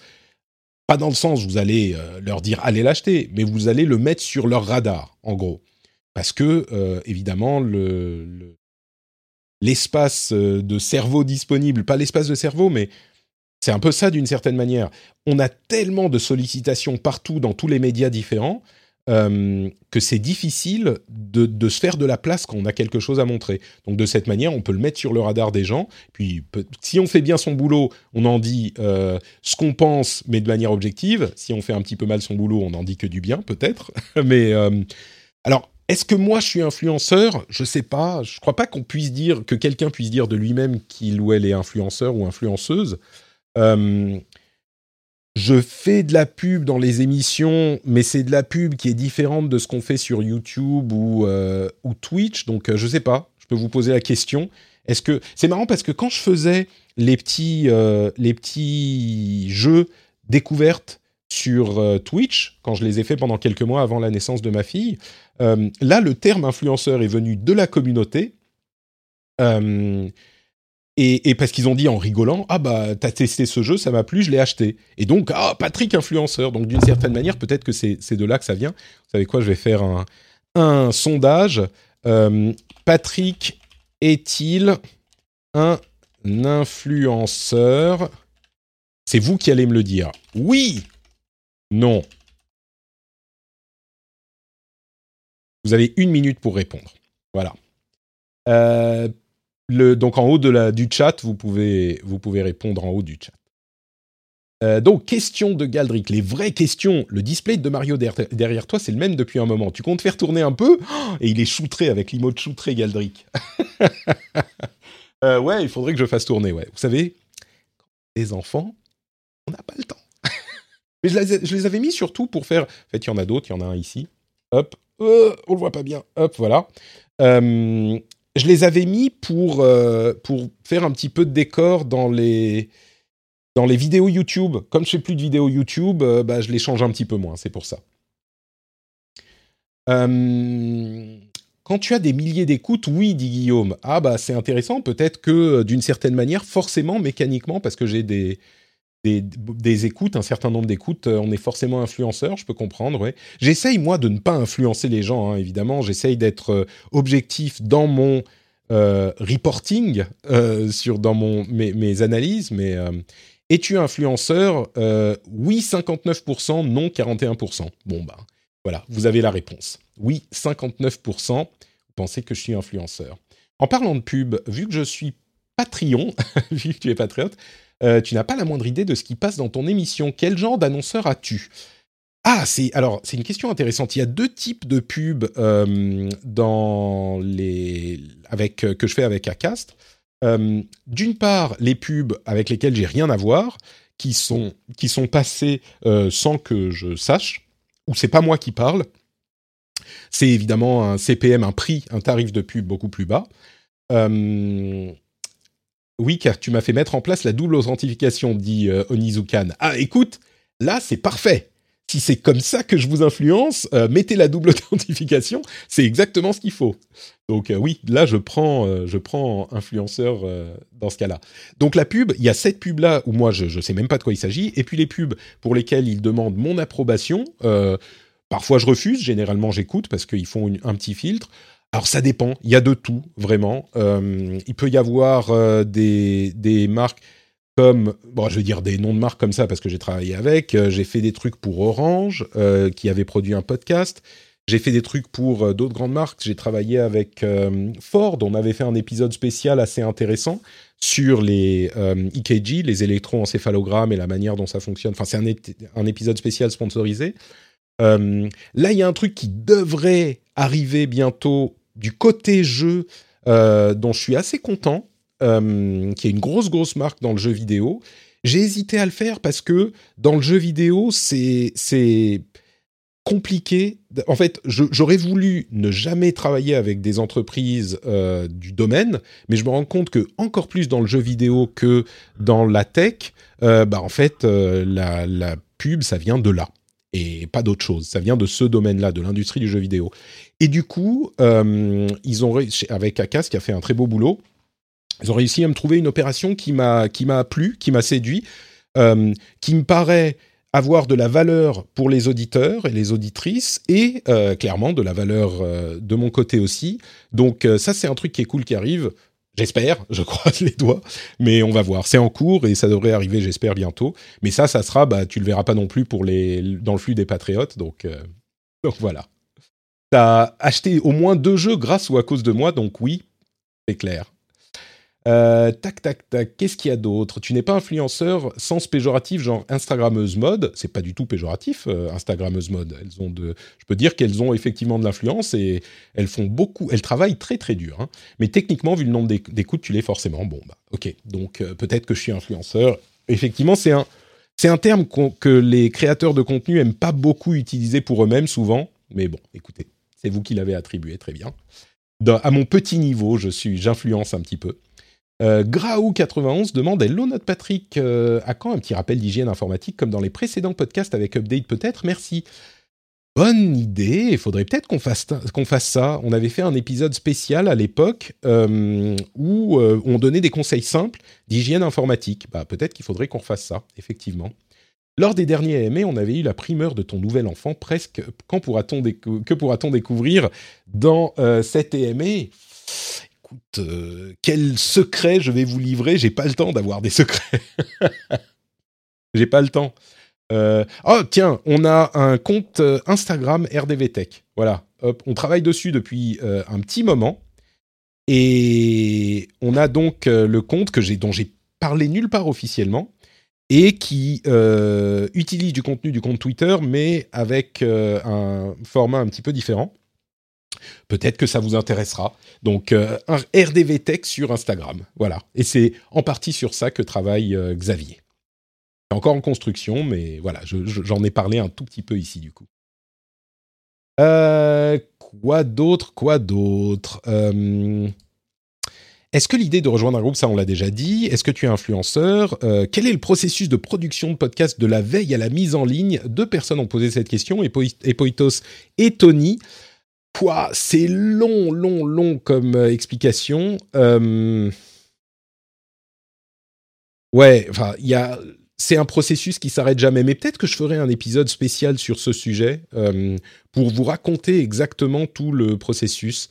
Ça prend beaucoup de temps, beaucoup d'énergie, et c'est un truc qui se fait pas genre en une journée, je vais faire quelque chose. La veille, c'est tout le temps. Et depuis quelques semaines, j'ai avant l'enregistrement, je me mets de côté deux heures pour vraiment revoir tous les sujets, bien les préparer, mettre des résumés parfois et avoir une, euh, une euh, comment dire, une compréhension solide de tous les sujets parce que j'étais, je les ai parfois oubliés les détails une semaine avant. Euh, et, et là, il faut que je reprenne la main sur tous les sujets et du coup, depuis quelques semaines, c'est la partie la plus importante, je crois, de euh, la préparation, c'est de vraiment se poser sans rien d'autre, une ou deux heures avant, et de repréparer l'émission. Et c'est l'une des petites parties, quoi. Mais, euh, mais ouais, c'est important. Mais je ferai peut-être un épisode plus long sur toute la préparation parce que c'est, ça, ça prendrait un, un entier à lui tout seul. Des tips pour convaincre un invité de venir sur son podcast. Euh, restez poli, ne essayer de poser la question plusieurs fois si on te dit qu'on n'est pas dispo et on ne dit pas non non ça m'intéresse pas. Euh, rester poli, faciliter les choses autant que possible pour la personne, euh, autant que possible vraiment, te plier en quatre pour que la personne en question qui va donner de son temps euh, n'ait pas à se prendre la tête, vraiment autant que possible. et, et, rester, ouais, rester, rester poli, rester entre guillemets à son niveau. C'est-à-dire que si tu vas euh, poser la question à quelqu'un qui est euh, super méga connu, bah, ça va être compliqué. Si toi-même t'es méga super connu, il y a une sorte d'équivalence qui se fait, on va t'écouter. Euh, mais si moi, par exemple, je vais voir, j'en sais rien moi, Zerator, et que je lui dis, ah, tu veux participer au rendez-vous rendez-vous jeu, il a pas le temps, il a d'autres choses à foutre, je pense. Donc ça ne veut pas dire que j'essayerai pas peut-être un jour, ça serait cool d'avoir Zerator, mais, bon, un autre, exemple. Si je vais demander à Squeezie, alors on aime ou on n'aime pas Squeezie, mais Squeezie, il a, ouais, il, a, il a un autre niveau. Euh, bon, je pense que euh, il va pas me répondre, quoi. Ou alors euh, ses assistants vont me dire merci monsieur, mais non merci. Faut viser un niveau où on est un petit peu plus, on a plus de chances d'avoir une réponse. le rendez-vous tech 426 est dispo en vidéo? Non, parce que on a enregistré lundi soir euh, sans stream et donc pas de vidéo. Ça arrivera de temps en temps. Hein, la vidéo est pas garantie sur tous les épisodes, mais euh, mais a priori c'est au moins trois épisodes sur quatre, on va dire, que j'essaye de faire la vidéo pour le rendez-vous tech. En fait, le, il est disponible en podcast, comme dit Fanny, bien sûr. Donc voilà. Euh, Jeff reviendra-t-il de temps en temps? Euh, Bah oui, il est dans l'épisode 426 justement qu'on a enregistré hier, et c'est pour ça, c'est parce qu'il est là que on n'a pas la vidéo parce que c'est un autre horaire et les enfants sont en train de se coucher. Enfin, c'est plus compliqué. Donc euh, c'est pour ça. Tout s'explique et il est revenu. La raison pour laquelle il n'était pas là, c'est que euh, avec la petite, c'était très compliqué d'enregistrer à des horaires qui convenaient à Jeff. C'est pour ça que euh, tout a été compliqué avec lui pendant un moment. Et des invités politiques, Mounir Majoubi, Cédrico, ça intéresse ou tu t'interdis ça? En fait, euh, merci Nico Poppy pour la question. C'est un peu comme les chefs d'entreprise. Les gens comme ça ont souvent un agenda, pas un agenda, mais ils ont un truc qu'ils veulent dire. J'aimerais bien avoir des gens du monde politique, euh, mais c'est compliqué de les faire venir sans qu'ils aient leur salade à vendre, de la même manière que les chefs d'entreprise. Euh, on me propose souvent des, euh, ou des chefs d'entreprise ou des représentants officiels d'entreprise pour venir participer à l'émission. Moi, l'émission que je fais, c'est une émission d'actu. Avoir Cédrico, Mounir Majoubi ou d'autres qui viendraient dans l'émission pour parler d'actu, des sujets du moment, ça m'intéresse. Mais eux, je pense qu'ils n'ont pas le temps, ils ont d'autres choses à foutre. Euh, et c'est pas ce qu'ils recherchent. Quand ils vont dans une émission, c'est une interview. Et une interview, ça, ça m'intéresse pas parce que c'est, il euh, y a plein de gens qui le font à la radio, ils le font tout le temps, machin. Faire des interviews, ça m'intéresse pas, à moins que ça soit un truc spécifique que moi je suis allé rechercher. Euh, ça m'intéresse pas parce que c'est trop manucuré, c'est trop préparé, et, et c'est pas ce que j'aime faire. Euh, j'en ai fait hein, de temps en temps des interviews euh, dans le monde du jeu vidéo notamment. J'ai fait une ou deux émissions avec des développeurs spécifiquement sur des sujets. Et puis ça m'est arrivé dans le rendez-vous tech aussi. Mais c'était des trucs où j'avais moi mon idée sur la manière de faire les choses et je suis allé démarcher les gens. Dans le monde de, la politique, j'ai eu des contacts avec une personne dans l'administration, dans une administration précédente, et ça a failli se faire, mais euh, là encore, c'était dans un contexte où moi, j'allais chercher la personne. Et finalement, ça s'est pas fait euh, pour tout un tas de raisons. De mémoire, tu n'as jamais taclé le sujet de la tech dans le sport. Une raison spécifique, demande Sir Sirae. Euh, la tech dans le sport, ça serait un sujet intéressant. Moi, je suis pas très sport, donc c'est peut-être l'un de mes nombreux euh, angles morts. Mais ça serait un sujet hyper intéressant, effectivement, peut-être à garder à l'esprit. Euh, Fanny, si tu peux faire une note quelque part, la tech dans le sport. Fanny, c'est mon. Quand on a fait les discussions, euh, quand je cherchais quelqu'un pour m'aider, Fanny, elle m'a dit un truc qui m'a vachement plu. Elle m'a dit euh, Moi, je pense que je peux être le cerveau externalisé de quelqu'un et penser à tous les trucs que la personne oublie. Donc voilà, là, j'envoie une note à, mon cerveau externe, Fanny Omatique. Et si tu peux mettre une note, c'est une bonne idée. Merci, Sir euh, une petite question que je n'ai jamais posée. À quand un Phileas Club en français? Il y a eu trois questions. Trois personnes qui m'ont posé cette question, dont Johan. Euh, un Phileas Club en français. J'aimerais bien. Ça fait partie des milliers de choses que je voudrais faire. Pour être parfaitement honnête, j'ai plus assez de temps pour faire le Phileas Club en anglais. enfin, je le fais, hein, je continue, mais je suis pas assez, je suis pas très content de la manière dont ça se fait. Donc, euh, je ne sais pas si j'aurai le temps de faire le Phileas Club en français, mais je voudrais. Depuis le début du Phileas Club, j'aimerais faire ça. Que ça soit avec des gens qui vivent ailleurs qu'en France, qui parlent de tous les sujets en français, mais aussi de ce qu'on qu'on vit en France, ou alors euh, avec des gens qui sont juste en France et qui ont des idées un petit peu différentes. Pour ceux qui connaissent pas le Phileas Club, l'idée c'était d'avoir des gens d'opinions différentes euh, qui discutent de sujets pour humaniser un petit peu la chose et puis voir que souvent les opinions différentes sont très différentes de la manière dont elles sont présentées euh, simplement euh, sur les réseaux sociaux ou les médias. Et donc comprendre que bah, c'est simplement des opinions différentes qui sont peut-être acceptables et compréhensibles. Et aux États-Unis en particulier, il y a une polarisation qui est très toxique, qui, qui, qui augmente avec les années. Et je trouve qu'en France, de plus en plus, on a le même type de polarisation euh, qui est un petit peu problématique et qui m'inquiète, moi. Et donc, j'aimerais bien apporter ma petite pierre à l'édifice en facilitant la discussion, même quand on pense qu'elle n'est pas possible. Alors, il y a des limites, hein, mais, mais voilà. Donc, mais malheureusement, c'est une question de temps. Une question de temps et d'invités aussi. On a déjà du mal à trouver des invités anglophones qui puissent participer avec tous les... Parce que le Phileas Club, faut bien comprendre que c'est une émission hyper compliquée à monter. Hyper compliquée. Il faut qu'il y ait des gens... L'idée, c'est d'avoir des gens de, de différents horizons. Et c'est pas juste euh, quelqu'un qui vit dans le Périgord euh, et quelqu'un qui habite euh, en Suède, quoi. On a des gens, on essaye d'avoir des gens. Évidemment, les États-Unis c'est plus facile, mais des gens d'Asie, d'Australie, d'Afrique, de d'Amérique du Sud, enfin vraiment de partout. Et coordonner tout ça, avoir des gens qui sont dispo, qui peuvent donner de leur temps, c'est pas évident, quoi. Donc voilà. Euh, tu as fait beaucoup d'entretiens quand tu as embauché Fanny. Ouais, pas mal. Euh, enfin, embauché, quand je l'ai. On a, on a signé en, freelance. On n'a rien signé d'ailleurs. Euh, donc, je sais plus si on a signé un truc. On a signé nos, dans nos cœurs. ouais, pas mal, pas mal. J'ai parlé à au moins une dizaine de personnes. Il y avait peut-être deux, trois personnes qui me, qui me plaisaient.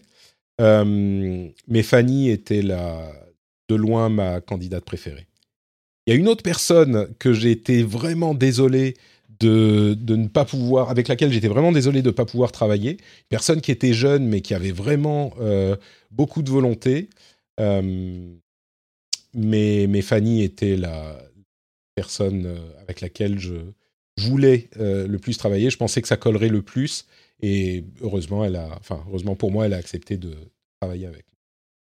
Euh, Fanny était la moins chère, dit Jules euh, avec, euh, avec humour. Évidemment, le, budget que j'avais était le même, quelle que soit la, personne, parce que c'est le budget pour le travail que j'estime. Donc, Patrick, dans le même sujet que la question au-dessus, un épisode spécial tech et parentalité, âge des écrans, références geek, etc. Sûr qu'il y, pas mal de, qu'il y a pas mal de jeunes parents. Ouais, euh, ça, on y pense aussi. Euh, à noter aussi Fanny. Mais oui, si, si, ça, on ça c'était sur mon radar, si tu veux. Et puis en plus, on a Gaëlle, euh, avec laquelle on, fait des émissions régulièrement, qui est en plein dans ça. Donc, enfin, elle est plus dans l'approche de la tech des enfants, donc c'est pas exactement ça, mais je suis sûr qu'elle aurait des idées à donner. Donc, ouais, c'est un truc, c'est un truc que j'aimerais bien faire, effectivement. Euh, on arrive aux dernières questions sur la production. Donc, euh, on, est, pas mal là. On va continuer. Hein. Ça fait une petite heure. Pas de raison de s'arrêter. Hmm. Pas trop. Ah oui, alors ça, ça, ça vire un peu sur le perso. Pas trop compliqué la vie d'influenceur avec deux enfants maintenant. J'espère que la petite a moins de soucis. Et l'autre question, il y a une chose que j'admire très sincèrement, c'est l'enthousiasme que tu dégages tout le temps, même si je sais pertinemment que c'est pas toujours rose, d'autant plus avec deux enfants. C'est quoi ton secret? demande Juliane. Euh, alors, pour la petite a moins de soucis, ouais, beaucoup moins. On avait, euh, on avait beaucoup de soucis de digestion les deux trois premiers mois. Maintenant, ça va beaucoup mieux. Donc, euh, touche du bois, on croise les doigts, ça va beaucoup mieux. Elle est adorable. Donc, c'est un petit peu réglé. Mais effectivement, comme le demande Julian, c'est pas toujours facile. Euh, c'est vrai. Et donc, tu admires très sincèrement l'enthousiasme que je dégage tout le temps. C'est un peu euh, ce genre de boulot. C'est un petit peu le show, quoi. L'une des choses qui me plaît dans les podcasts, c'est que ça réunit énormément de compétences. Je crois que je suis beaucoup euh, Jack of all trades, master of none peut-être, mais en tout cas Jack of all trades. Donc euh, je, maîtrise un peu beaucoup de choses.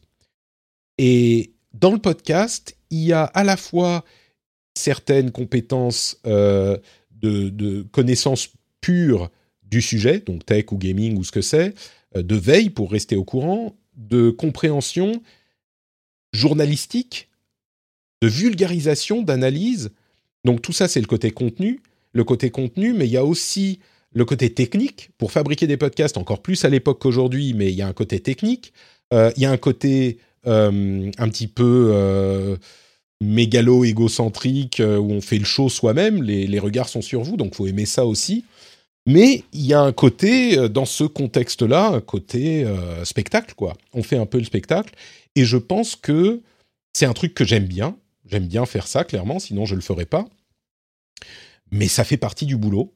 Euh, donc euh, parfois c'est vrai qu'il y a des moments où euh, je me force un peu, j'ai j'ai pas forcément envie, je suis un peu fatigué, j'ai pas mais il faut parce que c'est le boulot. Et dans cette je disais tout à l'heure l'esprit de il faut que l'émission sorte et qu'elle soit bonne chaque semaine ou presque à moins de catastrophe, c'est un truc auquel je me suis tenu vraiment depuis des années. Et et ça m'aide dans cette optique de bah il faut le faire. Et alors 99% du temps c'est euh, de bon cœur. Il arrive parfois que je sois un petit peu plus fatigué, mais c'est marrant parce que les podcasts ça te draine et je je sais pas si c'est la même chose sur Twitch, mais moi je suis hyper actif, je suis tendu, je suis à fond. Et quand je fais un podcast, je bosse une heure, une heure et demie, encore plus avec Twitch parce qu'il y a plein d'éléments à prendre en compte. C'est stressant au niveau cognitif, c'est une grosse grosse charge cognitive. Euh, et, et je finis je suis lessivé. Je bosse une heure, une heure et demie, deux heures. J'ai fait une journée complète, quoi. C'est vraiment, vraiment euh, dur. Et parfois, je commence, je suis avant l'émission, je suis là. Ok. J'appuie sur le bouton, c'est alors, bienvenue sur le rendez-vous tech.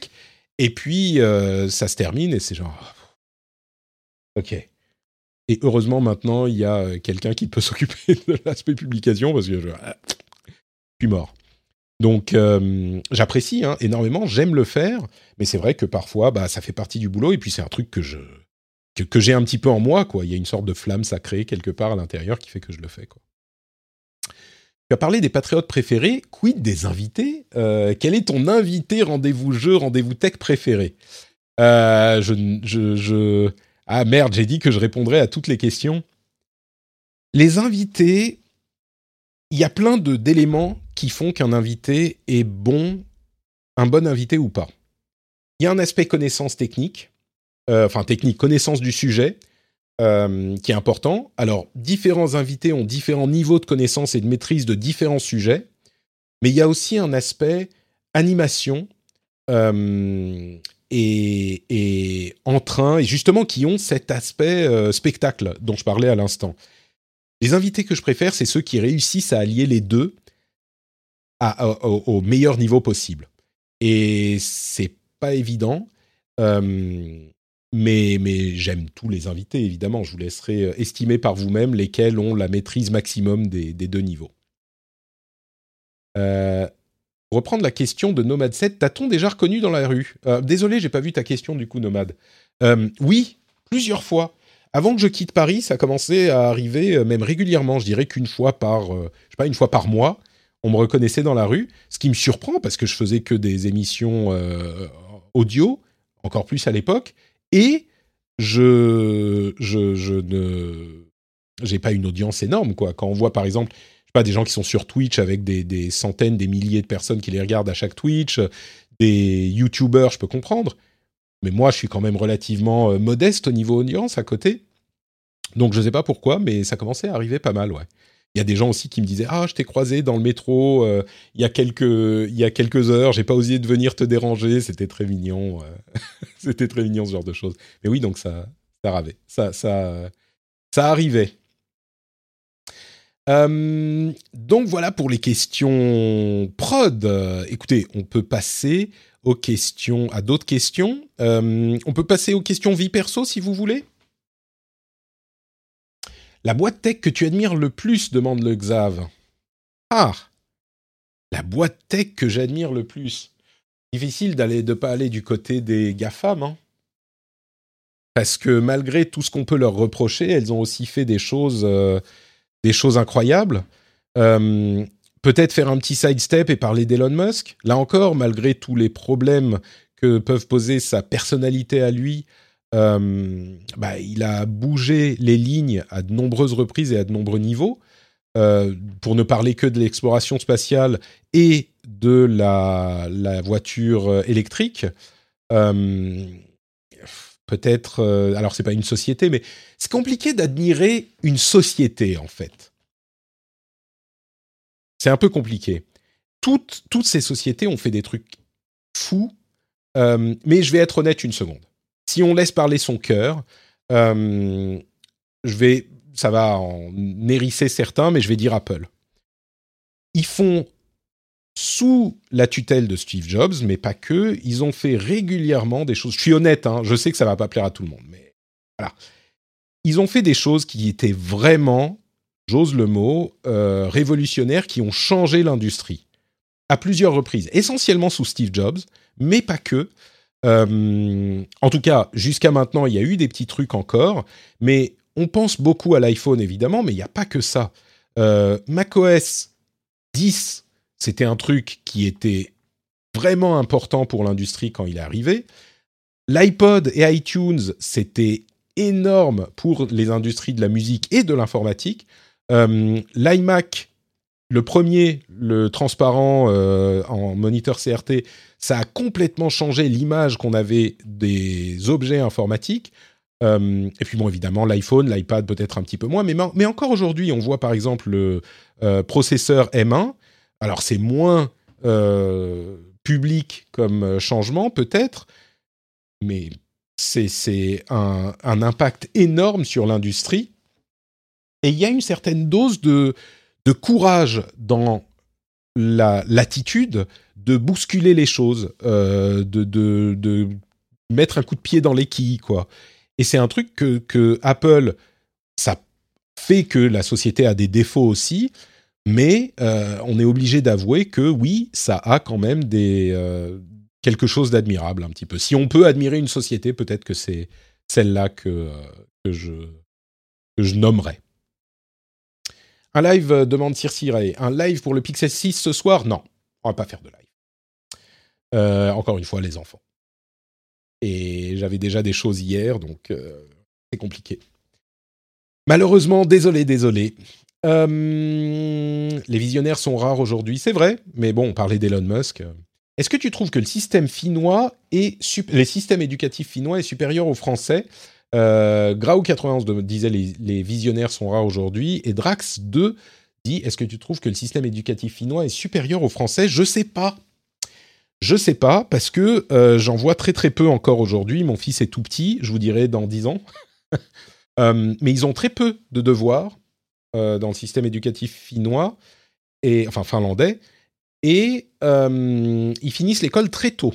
Ils ont des activités après, mais donc, et pourtant le système éducatif est censé être très bon, selon les estimations, genre de le, les, organisations mondiales qui évaluent ce genre de choses. Donc, euh, je ne sais pas. Mais il semblerait qu'il soit pas mal avec ces petites euh, différences par rapport à celui que je connais. Quoi. Euh, vie perso, alors. Hmm. Il y a des grandes questions. Hein. tac, tac, tac, comment tu arrives à conjuguer? Hi, I'm Dory Shafrir. And I'm Kate Spencer. And we are the hosts of Forever 35. And today we're talking about Club Med, the best all inclusive getaway for families. Today, Club Med has nearly 70 resorts worldwide, from beachside resorts in the Caribbean and Mexico to magical locations in the Maldives and Morocco to ski resorts in the mountains from Canada to the Alps. Between their all inclusive family programming, wellness offerings, land and water sports, and their French heritage inspired food and drink offerings, Club Med is the best way to elevate your family getaway, no matter which location you're at. To learn more, visit clubmed.us. Introducing Wondersuite from Bluehost.com. Website creation is hard, but now with Bluehost, you can answer a few simple questions about your business and get a unique WordPress website or store right away. From there, you can customize your design, colors, and content. And Bluehost automatically helps you get found in search engines like Google and Bing.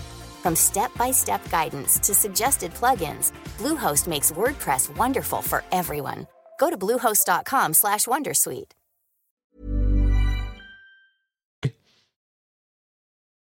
Qu'est-ce que tu manges pendant les émissions? Euh, Vous savez quoi? On a beaucoup parlé de vie perso. On va faire un petit interlude avec les questions diverses. Euh, et puis on viendra à la vie perso après. Pizza ananas ou base barbecue poulet? Euh, Il y a deux questions sur les pizzas très importantes, donc je vais prendre le temps d'y répondre sérieusement. La première, on va dire, c'est aimes-tu les ananas sur les pizzas? Euh, j'ai envie de dire que le jour où je répondrai oui, euh, je veux que vous me preniez entre quatre yeux et que vous me parliez très sérieusement de mes choix de vie, parce que ça, c'est vraiment pas possible. L'autre question, c'est pizza ananas ou pizza base barbecue poulet? Alors qu'on est quand même, euh, on est quand même dans le péché là. On est quand même dans l'inavouable dans les deux cas. Mais si on met un pizza sur la tempe, un pizza. si on met une pizza sur la tempe et qu'on me dit de quelle pizza accepterais-tu qu'on te la mette sur la tempe Non, si on met un pistolet sur la tempe et qu'on me dit pizza ananas ou pizza euh, barbecue poulet, bon, il faut bah, barbecue poulet. À la limite, barbecue poulet, ça peut encore, sur un malentendu, euh, vaguement être acceptable euh, en faisant la grimace. Mais ananas, c'est pas possible, quoi. Donc, on va faire un sondage hein, pour voir si la, si la chatroom est d'accord, mais ananas ou barbecue poulet? Euh, on va se laisser une minute. Le sondage est dans la chatroom. Euh, J'espère que vous ne me décevrez pas. Je regarderai pas les résultats avant la fin du sondage. Euh, j'espère que vous ne me décevrez pas. Sinon, ce, sinon, ce AMA risque de se terminer beaucoup plus vite que prévu. Hein. Beaucoup plus vite que prévu. Et non, il n'y a pas d'option ananas barbecue. Non, Sir Sirai. un avis sur la présidentielle 2022. Ah, on arrive à la question la question que j'avais teasée sur Twitter. Euh, alors c'est Eric Zemmour qui visiblement a posé la question. Donc euh, bon, un avis sur la présidentielle 2022. Oui, je dans l'esprit euh, dans l'esprit de on va finir on, finira avec la, le résultat de la, de la question sur les pizzas pour être, pour être dans le domaine. dans l'esprit de ce que je disais par rapport au Phileas Club tout à l'heure, je crois qu'il est important d'accepter que les discussions politiques peuvent avoir lieu et peuvent avoir lieu sans devenir ah bah waouh oh là là le résultat 54% seulement pour barbecue poulet. Alors heureusement on est on est au-dessus, on a, on a la majorité, hein, donc euh, dans le dans, dans le l'esprit des élections, euh, bah on a quand même euh, le barbecue poulet pour tout le monde, mais c'est limite, hein. Ça va avec un avertissement pour, euh, pour cette fois-ci. Donc, on a le droit d'être d'un avis différent et de parler de politique sans en venir aux mains systématiquement. Et je pense que c'est une chose importante. Euh, et que il faut, dans ce sens, montrer un petit peu l'exemple. Euh, parce que je crains beaucoup. Je pense que la, la polarisation du monde politique est un danger existentiel pour nos sociétés. Je pense que c'est vraiment, vraiment problématique euh, et que ça, ça touche aux fondamentaux de la vie en commun. Si on ne peut pas accepter que quelqu'un a une idée différente, c'est difficile de vivre en société parce qu'on ne peut pas être d'accord tout le temps sur tout. Et je trouve que dans de nombreux domaines, et y compris la politique, on a tendance à euh, de moins en moins accepter, même pour les partis traditionnels. Je vais mettre de côté un instant les extrêmes. Euh, mettons de côté un, instant les extrêmes. Même pour les partis traditionnels, j'ai l'impression que euh, quand on dit ah bah moi je suis plutôt de droite ou plutôt de gauche, on est immédiatement catalogué, parfois gentiment, parfois moins gentiment, et ça casse quelque chose dans la relation. Et je trouve que ça c'est c'est c'est dommage et c'est grave. C'est vraiment grave. Euh, parce que justement, le principe de la société, c'est qu'on peut accepter qu'on ait des gens différents et qu'on ait des gens euh, d'avis différents. Donc, euh, tout ça pour dire, à l'élection précédente, j'avais pris la parole à mon petit niveau encore une fois pour dire que je comptais voter et j'ai fini par voter pour Emmanuel Macron, qui me semblait être le choix le plus adapté à mes, mes, convictions, mes envies, et à, ce moment de l'élection.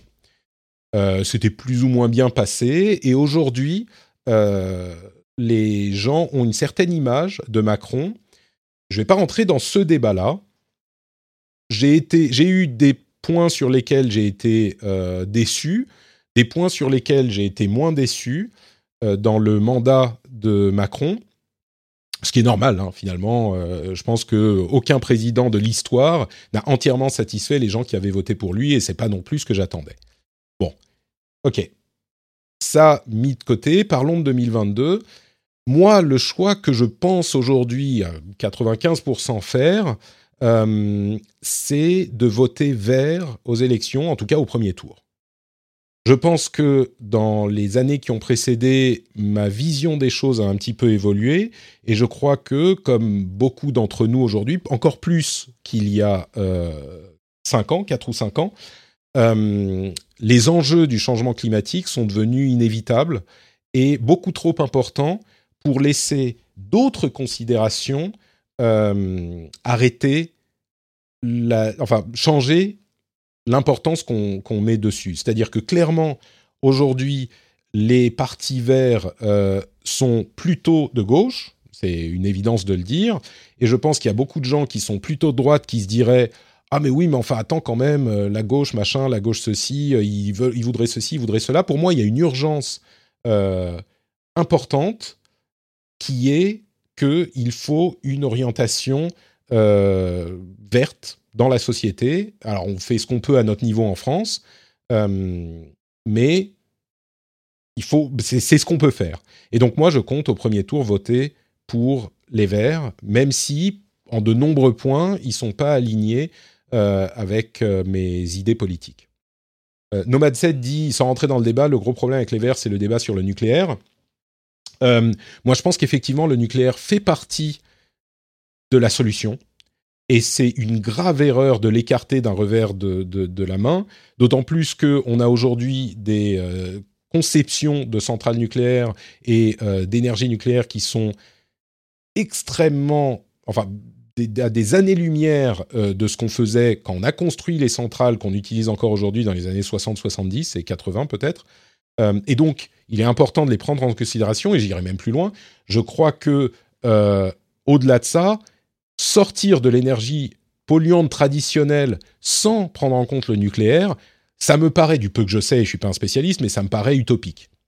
Mais, peu importe, euh, malgré tout ça, ça fait partie des choses où je me dis, bah oui, on ne peut pas avoir euh, tout ce qu'on veut dans un candidat ou dans un parti pour lequel on va voter. Et donc, la chose la plus importante pour moi, c'est d'envoyer un signal euh, à la société, à la vie politique, qui exprime le, qui est le miroir de ce qu'expriment les électeurs, j'espère, et à vrai dire, c'est un petit peu comme ça que ça fonctionne. Euh, donc, c'est d'envoyer ce signal. Maintenant, ça c'est le premier tour. Le deuxième tour, euh, bah, on verra.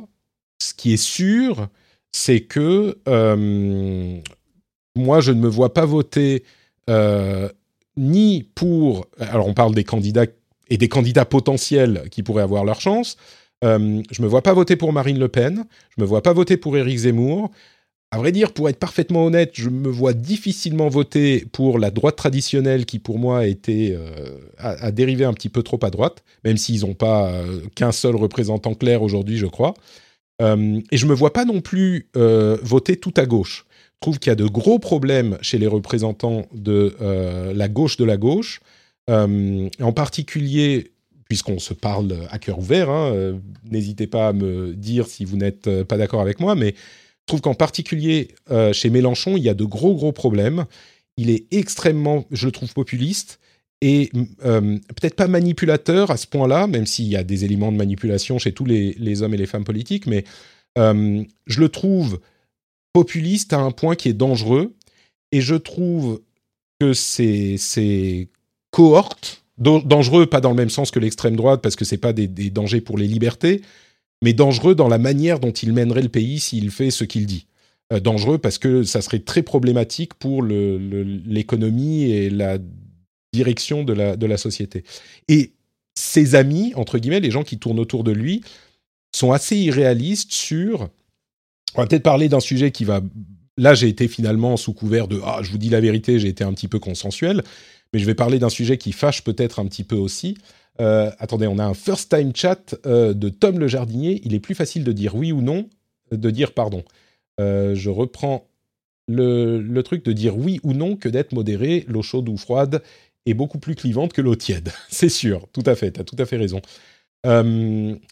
mais, mais oui, donc, sur. Et effectivement, la gauche euh, au deuxième tour, c'est pas gagné du tout. Et le gros problème, même si moi c'est pas forcément ma tasse de thé, le gros problème c'est qu'on a un parti socialiste qui s'est, euh, qui arrive pas à se euh, recomposer et à être une force de proposition qui compte. Et c'est vraiment problématique parce que justement, on est là sur des partis qui sont plus modérés que les extrêmes qu'on voit ici et là. Et du coup, c'est un, un, trou béant dans le spectre politique qui, fait du tort à la, conversation politique. Mais donc, le truc un petit peu plus controversé que je voulais dire, c'est que je trouve que euh, on, a un mouvement anticapitaliste qui, se, qui, gagne en puissance depuis, euh, ça fait ça date pas d'hier, hein, mais depuis euh, à 10, 15, 20 ans, mais encore plus depuis 5, 6, 7 ans. Et le problème, c'est que ce mouvement a tendance à jeter le bébé avec l'eau du bain et à ne pas voir les aspects positifs des systèmes qui ont amené énormément de bienfaits euh, dans le monde et à ne voir que les aspects négatifs de l'organisation du monde qu'on a aujourd'hui. Et si les aspects négatifs sont évidemment importants et qu'il faut les prendre en compte, L'idée de euh, faut tout raser et remettre à plat, c'est hyper dangereux, surtout quand on n'a pas de solution. Surtout quand on n'a pas de solution alternative. Et, ça, c'est ce qui me fait le plus peur quand on parle de, euh, d'anticapitalisme, parce qu'il n'y a pas de discernement. C'est du tout ou rien. Et du coup, on ne parle pas de corriger un système, mais de, euh, de tout raser. Souvent, j'exagère, mais de... et, et, le problème, c'est que il y a une sorte de dissonance intellectuelle qui se fait. On dit le capitalisme est. Enfin, si on, si on parlait du néolibéralisme, ça serait une chose, mais les gens parlent du capitalisme en général. Et c'est deux doctrines assez différentes. Le capitalisme, en fait, en réalité, personne ne le remet vraiment en.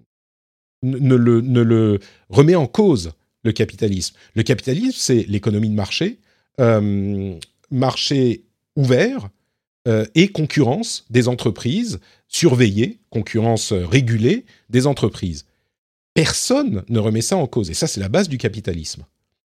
Et quand on dit, et, donc en même temps, on dit, ah, le capitalisme, c'est le mot euh, de la société, et qu'on dit, dans, enfin qu'on accepte évidemment dans le même temps, parce que c'est une évidence que on va pas se mettre à ne pas avoir de marché ouvert.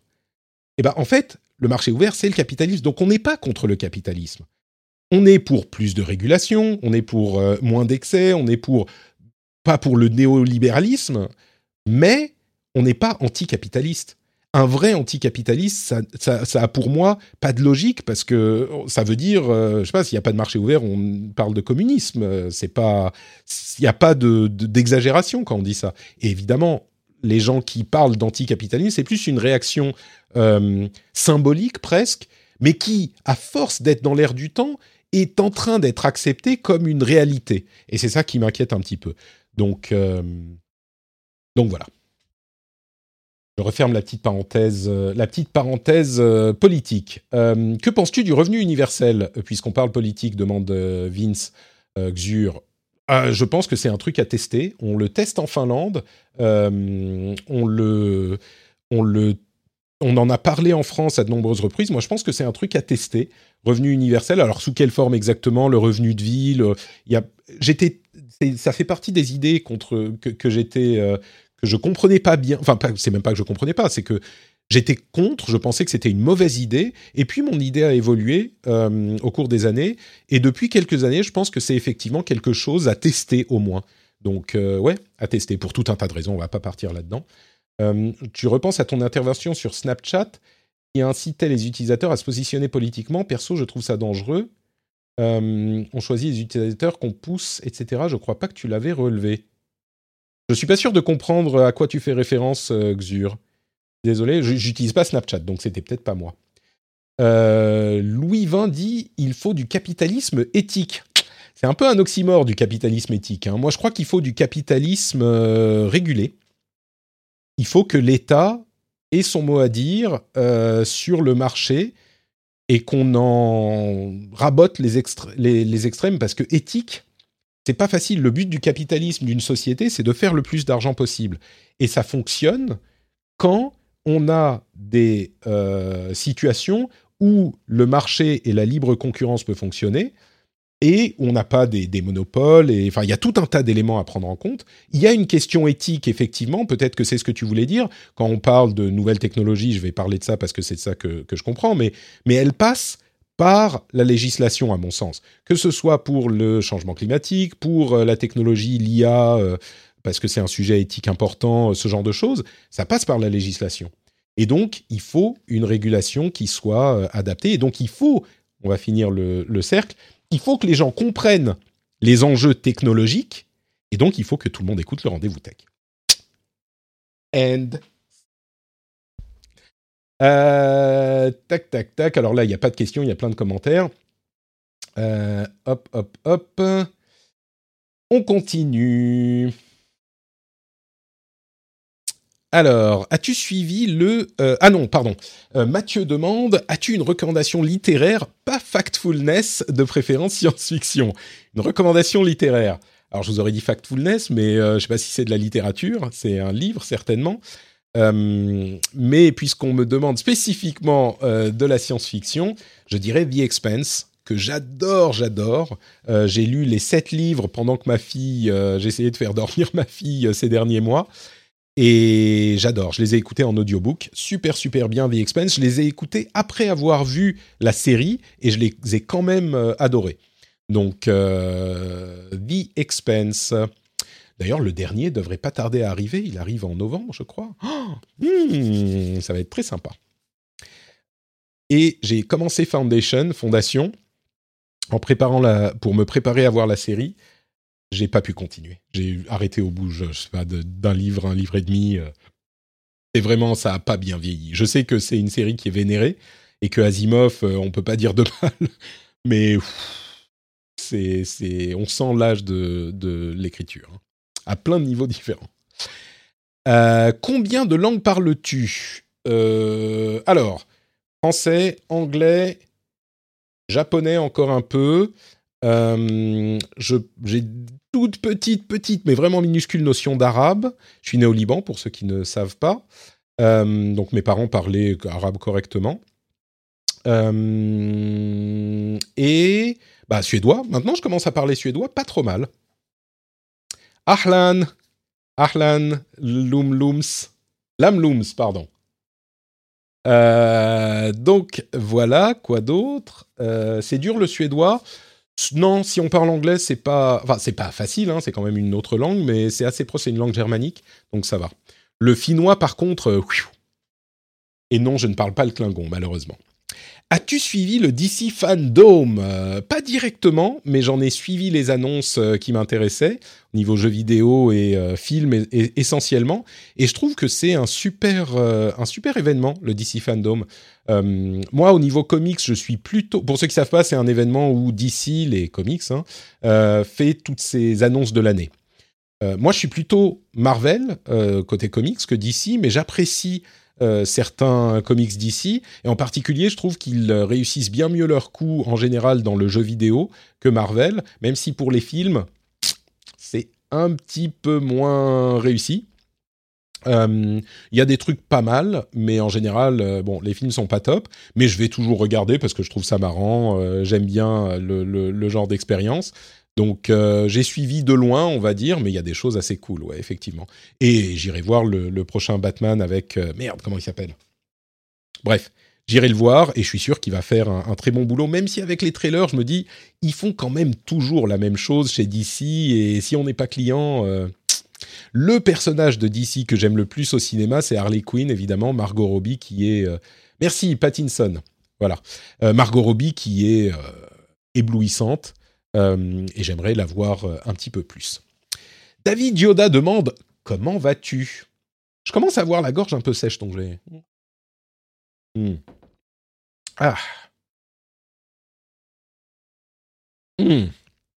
Bien mieux, bien mieux. Merci. Donc ça va très bien. Euh, merci, merci David. Oui, je suis avec des amis. On est en train de chatter, en train de discuter. C'est très sympa. Donc moi ça va très bien. Je suis content. As-tu eu beaucoup de questions, Xur? Oui, et c'est toi qui en as posé la moitié. Euh... Xur me demande euh, quel est le canal majoritaire utilisé les, pour les questions? Bah, Le formulaire et puis un petit peu le chat maintenant. Euh, alors, Xur a envoyé à peu près 40 000 questions en plus. J'imagine que certaines, il les a posées là en live. Il y a aussi un anonyme qui a envoyé plein plein de questions. Euh, mais ce que je vous propose, c'est qu'on passe aux questions gaming. Il y a gaming tech. Ah non, il y a vie perso aussi. Vous voulez qu'on fasse euh, vie perso, gaming ou tech? Je vais faire un petit sondage. Euh, New Poll. La prochaine catégorie. Vie perso, tech ou gaming? Hop, et vous avez une minute pour répondre. Vie perso, tech ou gaming? Euh, Margot Robbie qui va jouer le prochain le personnage principal dans le prochain Pirate des Caraïbes. Hmm. Intéressant. Je sais pas ce que j'en pense là comme ça. Je la voyais pas là-dedans, mais bon. Si tu étais un jeu vidéo, tu serais lequel? Si j'étais moi un jeu vidéo, Mario, un Mario. C'est le truc, la réponse du cœur là. J'ai pensé à Uncharted parce que Uncharted c'est le générique white male et bon, je ressemble un petit peu à Nathan Drake, on est d'accord. Euh, mais peut-être Mario plutôt en fait. Alors, gaming, vie perso ou tech on a gaming. Alors gaming, il n'y a pas énormément de questions, étrangement, donc euh, on peut, on peut euh, aller dans, cette, dans ce domaine, et puis on fera vie perso et puis tech. Voilà, gaming a gagné, très bien. Donc on va faire ça. Gaming et puis, et puis tech. As-tu joué à Dark Age of Camelot du temps jadis demande Galdric. J'y ai joué, un tout petit peu. Moi j'étais plutôt EverQuest. Donc voilà pour la, pour la réponse. Mais j'y ai joué, oui. Je l'ai eu entre les mains. Florent demande Game Pass, quelles sont les retombées économiques pour les éditeurs développeurs? Est-ce intéressant, viable pour eux? Point d'interrogation. Est-ce que le service est rentable pour Microsoft Si ce n'est pas le cas, où cela va-t-il nous emmener sur le long terme? Est-ce loyal vis-à-vis des acteurs concurrents? C'est une, euh, bonne question. Euh, je vais répondre à une autre le temps de, le temps de réfléchir à celle-là. Euh, si tu dois te retrouver sur une île déserte avec un seul jeu, lequel prendrais-tu? Euh, Destiny peut-être C'est si j'ai le droit d'avoir une connexion internet et les updates. Je sais pas si je triche, mais peut-être Destiny. Euh, donc le Game Pass. Alors c'est difficile de répondre. On a des, questions. on a des, des éléments d'information qui sont pas directs. Donc c'est difficile d'avoir une réponse vraiment claire, mais l'impression qu'on a jusqu'à maintenant, le Game Pass existe depuis quoi? Deux ans? Quelque chose comme ça? Euh, sur le, on peut, il y a deux choses à différencier, je crois. Le court terme et le long terme. Sur le court terme, les éléments qu'on a aujourd'hui font penser que euh, c'est viable pour les éditeurs, c'est une source de revenus différente euh, qui fonctionne c'est une source de revenus qui comble une partie de leur budget, ça les coupe pas d'autres sources de revenus, ça leur assure un certain revenu sur la plateforme, euh, sur les plateformes de Microsoft, donc ça fonctionne. Donc sur le court terme, les craintes étaient évidemment légitimes de euh, est-ce que ça va euh, assécher les revenus des développeurs, est-ce que ça va faire que les gens n'achètent plus de jeux parce qu'ils sont tous sur le Game Pass? À ce stade, les craintes semblent ne pas être se concrétiser la question qui reste, c'est sur le plus long terme. Est-ce que d'ici 5 euh, ans, même 10 ans, si on voit plus loin, est-ce que ça ne changera pas la manière dont le développement est fait? Parce que si on a des jeux qui sont disponibles, entre guillemets, gratuitement dans les abonnements, inclus dans les abonnements, est-ce que ça veut dire que les développeurs vont faire leurs jeux de manière différente? Est-ce qu'il ne faut pas... Euh, si Microsoft les chiffres du nombre de minutes passées sur un jeu et qu'ils choisissent quel jeu produire ou quel jeu euh, mettre sur le service en priorité, est-ce que ça voudra pas dire que les jeux seront développés pour vous accrocher dans les trois premières minutes? Euh, Est-ce que ça va pas favoriser certains types de jeux? Les jeux services qui durent longtemps, bah, ça vous laisse sur le, ça vous garde sur le service. Les jeux qu'on va finir en deux heures, peut-être que c'est moins intéressant. C'est une, une question légitime là encore.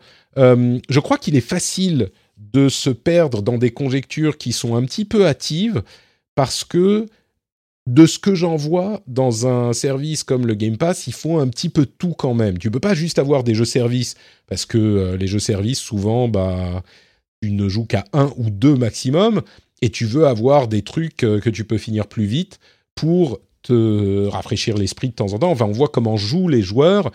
Généralement, ils jouent pas à un seul truc. Bon, à part si on est un joueur qui ne joue qu'à FIFA et Call of Duty euh, dans l'année, mais c'est encore autre chose. Donc, euh, ce que je crains, c'est pas tant les retombées financières directes, parce que là, ça a l'air de se passer correctement, que l'influence sur le développement. À vrai dire, c'est même pas ce que je crains, c'est la conséquence que je pourrais voir, parce que d'un autre côté, euh, comme je le disais sur YouTube euh, à un moment, sur la chaîne gaming, les modèles d'affaires, les business models et les types de revenus ont toujours influencé le design des jeux. Toujours.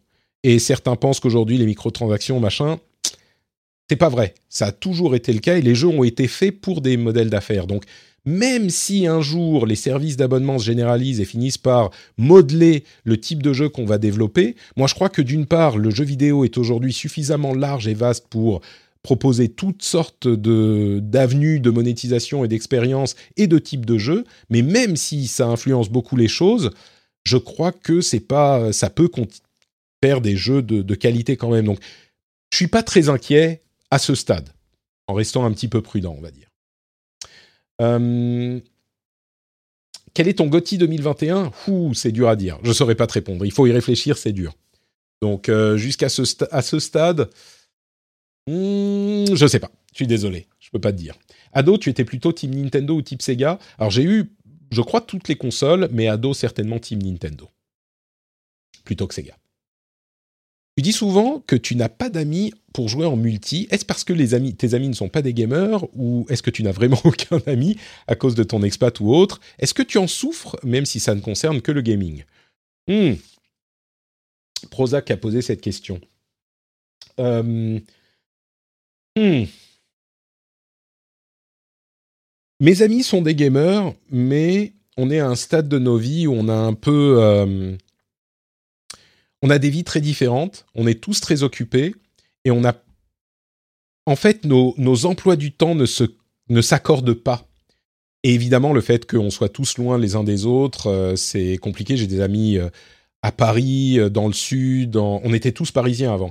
Certains sont dans le sud. Dany est en Angleterre. Enfin, j'ai des amis en Suisse. J'ai des amis un petit peu partout.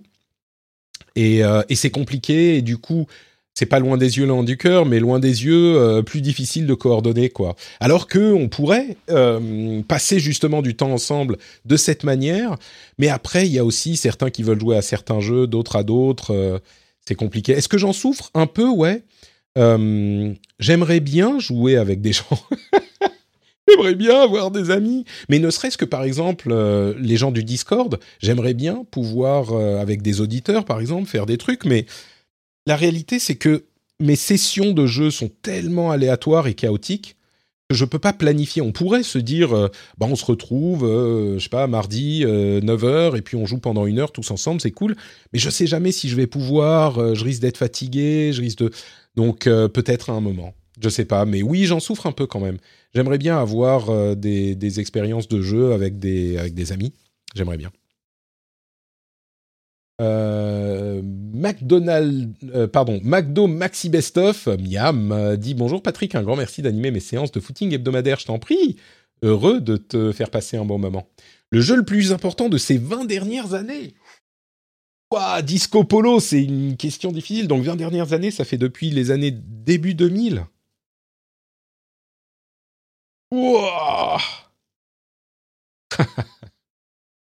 Dark Souls. Dark Souls. Enfin, si on comprend important pour l'industrie, euh, Dark Souls, c'est difficile de donner une autre réponse. C'est un jeu que, dont on retrouve l'influence dans, dans, tous les jeux, enfin dans, pas dans tous les jeux, mais partout dans l'industrie. Euh, et vous savez, si vous suivez le rendez-vous jeu, que je suis pas un fan de Dark Souls. Au contraire, moi, j'aime pas les jeux FromSoft.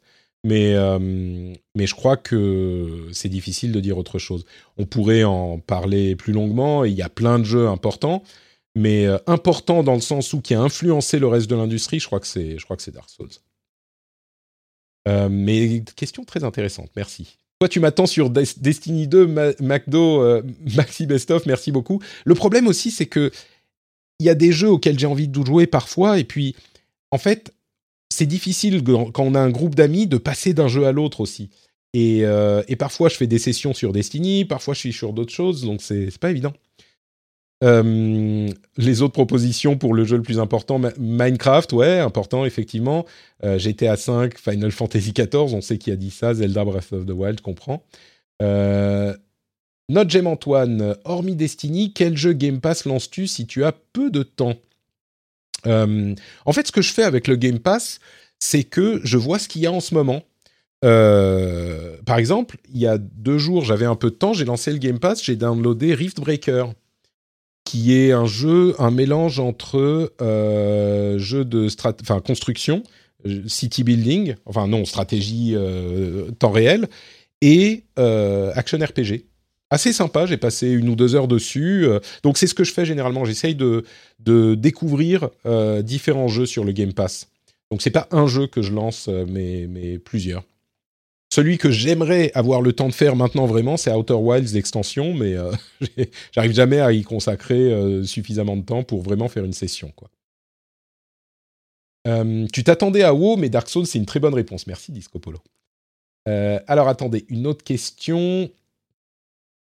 Euh, pourquoi ne pas avoir parlé de jeux vidéo noob dans le rendez-vous jeu, euh, tandis qu'il était dans le top Steam? Le jeu vidéo noob Je sais même pas de quel jeu vidéo il s'agit.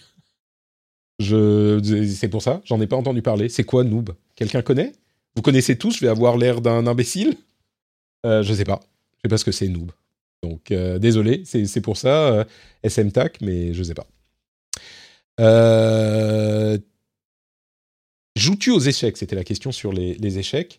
Euh, c'est un des plus gros jeux de crowdfunding. Ah, Noob, le, ah oui, d'accord. Euh, non, bah écoute, euh, je sais pas, c'est un truc qui est pas venu sur mon radar. personne m'en a parlé, on n'en a pas parlé dans le Discord, il n'était pas dans les sites de jeux que, que je consulte. J'en ai pas vu parler sur, sur Twitter. Il est passé parfois, il y a des trucs comme ça, des angles morts sur le radar et Pareil, je parle pas par exemple de, euh, du donjon de Nullbug quand il est sorti. Euh, parce que pour moi c'est un petit, c'est presque des licences. C'est des trucs qui, qui sont euh, dans le jeu vidéo parce qu'ils sont gros ailleurs. Et je sais pas, c'était pas sur mon radar. Donc c'était pas que volontairement j'ai pas voulu en parler, mais c'était pas c'était pas dans mon horizon. Donc on, la question sur les échecs à laquelle j'avais déjà répondu, posée par Romain et Fida Vibre. Euh, qui est le pire? Alors c'est une question anonyme. Qui est, la pire communauté entre Sony, Microsoft et Nintendo ah, C'est difficile. Et il y avait la même question sur la tech, donc on va transitionner sur la, sur tech après. Euh, la pire communauté sur Sony, Microsoft et Nintendo. Ah, on va refaire un, un sondage. Pire commu, euh, Sony, Microsoft, Nintendo. Et je vais vous dire ma... Une fois que le sondage aura été lancé, je vais vous donner ma réponse. Pour moi, euh, les communautés. Alors évidemment, on parle de, membres toxiques d'une communauté. Hein. C'est pas évidemment. Je trouve que dans l'ensemble, les communautés sont aujourd'hui quand même relativement euh, saines et il y a un peu moins de guerre de clochers. Mais il y a des irréductibles.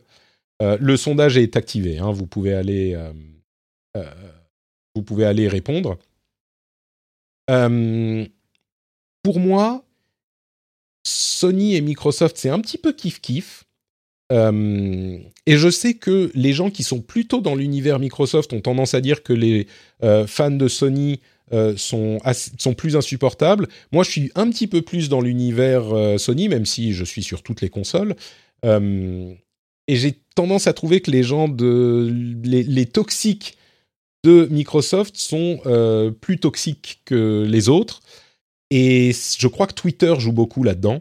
je vois sur des trucs qu'on me alors la, réponse, plutôt Sony euh, avec 50%, 28% Microsoft et 22% Nintendo. Moi, c'est pas mon expérience.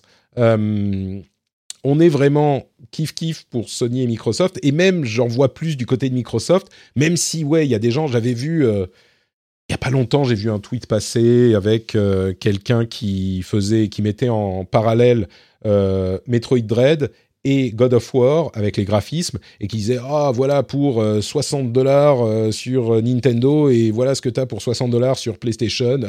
Ah, c'est le genre de truc absolument horripilant.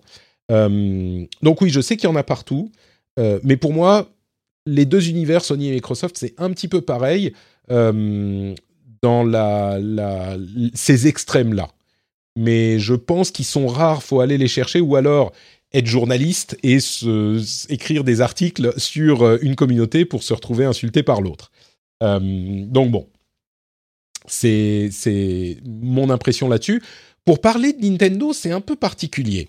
Je trouve que la communauté des fans de Nintendo, ils sont beaucoup plus bienveillants.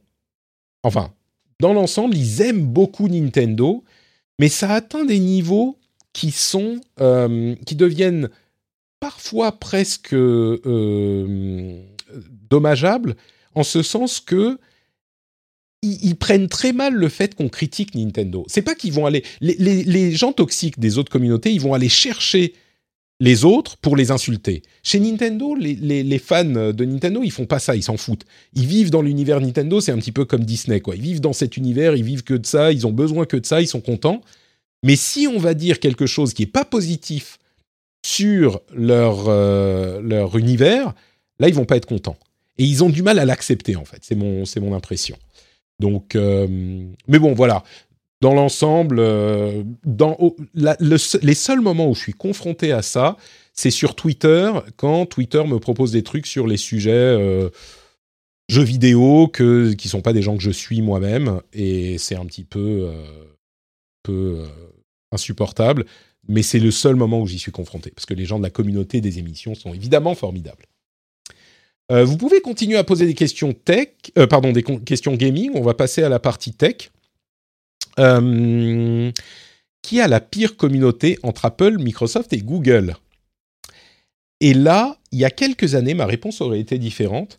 Aujourd'hui, je trouve que on a grandi et on n'a plus vraiment ce genre de guerre de clochers dans la tech. Et évidemment, c'est une très bonne chose. Alors, il y a toujours des gens, comme j'en parlais tout à l'heure, euh, des gens qui vont dire Oh, t'as dit du mal d'Apple ou t'as dit du mal de Google? Ou alors, tu parles pas assez du, euh, de l'open source, euh, alors que les GAFAM, c'est des grands méchants, machin. Bon, ça peut arriver. mais dans l'ensemble, c'est devenu très, très, très, très rare. Et les guerres de clochers, c'est un peu fini. je trouve, du moins moi, j'en ai plus vraiment dans mon environnement clairement, je crois qu'il est assez évident que ça va beaucoup mieux qu'à une certaine époque où c'était vraiment euh, Apple contre Microsoft et de manière euh, Apple contre Microsoft ou iOS contre Android, euh, qui était insupportable et j'en vois plus trop. je m'intéresse beaucoup depuis quelques mois aux questions énergétiques. Penses-tu que la 5G, la croissance sans fin, notamment dans le monde IT, de tous les gadgets par rapport aux limites énergétiques qui vont arriver dans quelques années? Question un peu vague, je suis désolé. Hmm. Alors évidemment, comme je le disais tout à l'heure, ça vous surprendra pas, c'est des questions qui me préoccupent aussi. Je crois qu'à ce stade, euh, l'industrie de la tech est évidemment, alors elle est importante et elle est responsable d'une partie des problèmes qu'on peut avoir, mais le vrai, vrai gros problème, c'est la production de carbone. Si on s'écarte un petit peu de euh, la, la, comment dire, de la question de on achète beaucoup de choses et ça finit dans des décharges et ce genre de choses qui sont des problèmes aussi et du recyclage, etc. Ok, mais le vrai problème urgent, c'est la question des gaz à effet de serre. Et c'est ça qu'il faut gérer le plus vite possible. Et euh, c'est pas aujourd'hui qu'il faut commencer, c'était il y a plusieurs années. Et, donc voilà, on est déjà très en retard. Mais je crois aussi que euh, les et je suis pas un grand spécialiste de la question, donc je suis tout à fait ouvert à l'idée que euh, Je, me trompe sur ce point. Mais je crois que la tech est également l'une des industries qui est la plus transformable et qui est déjà en cours de transformation, en fait, pour la question de la décarbonisation.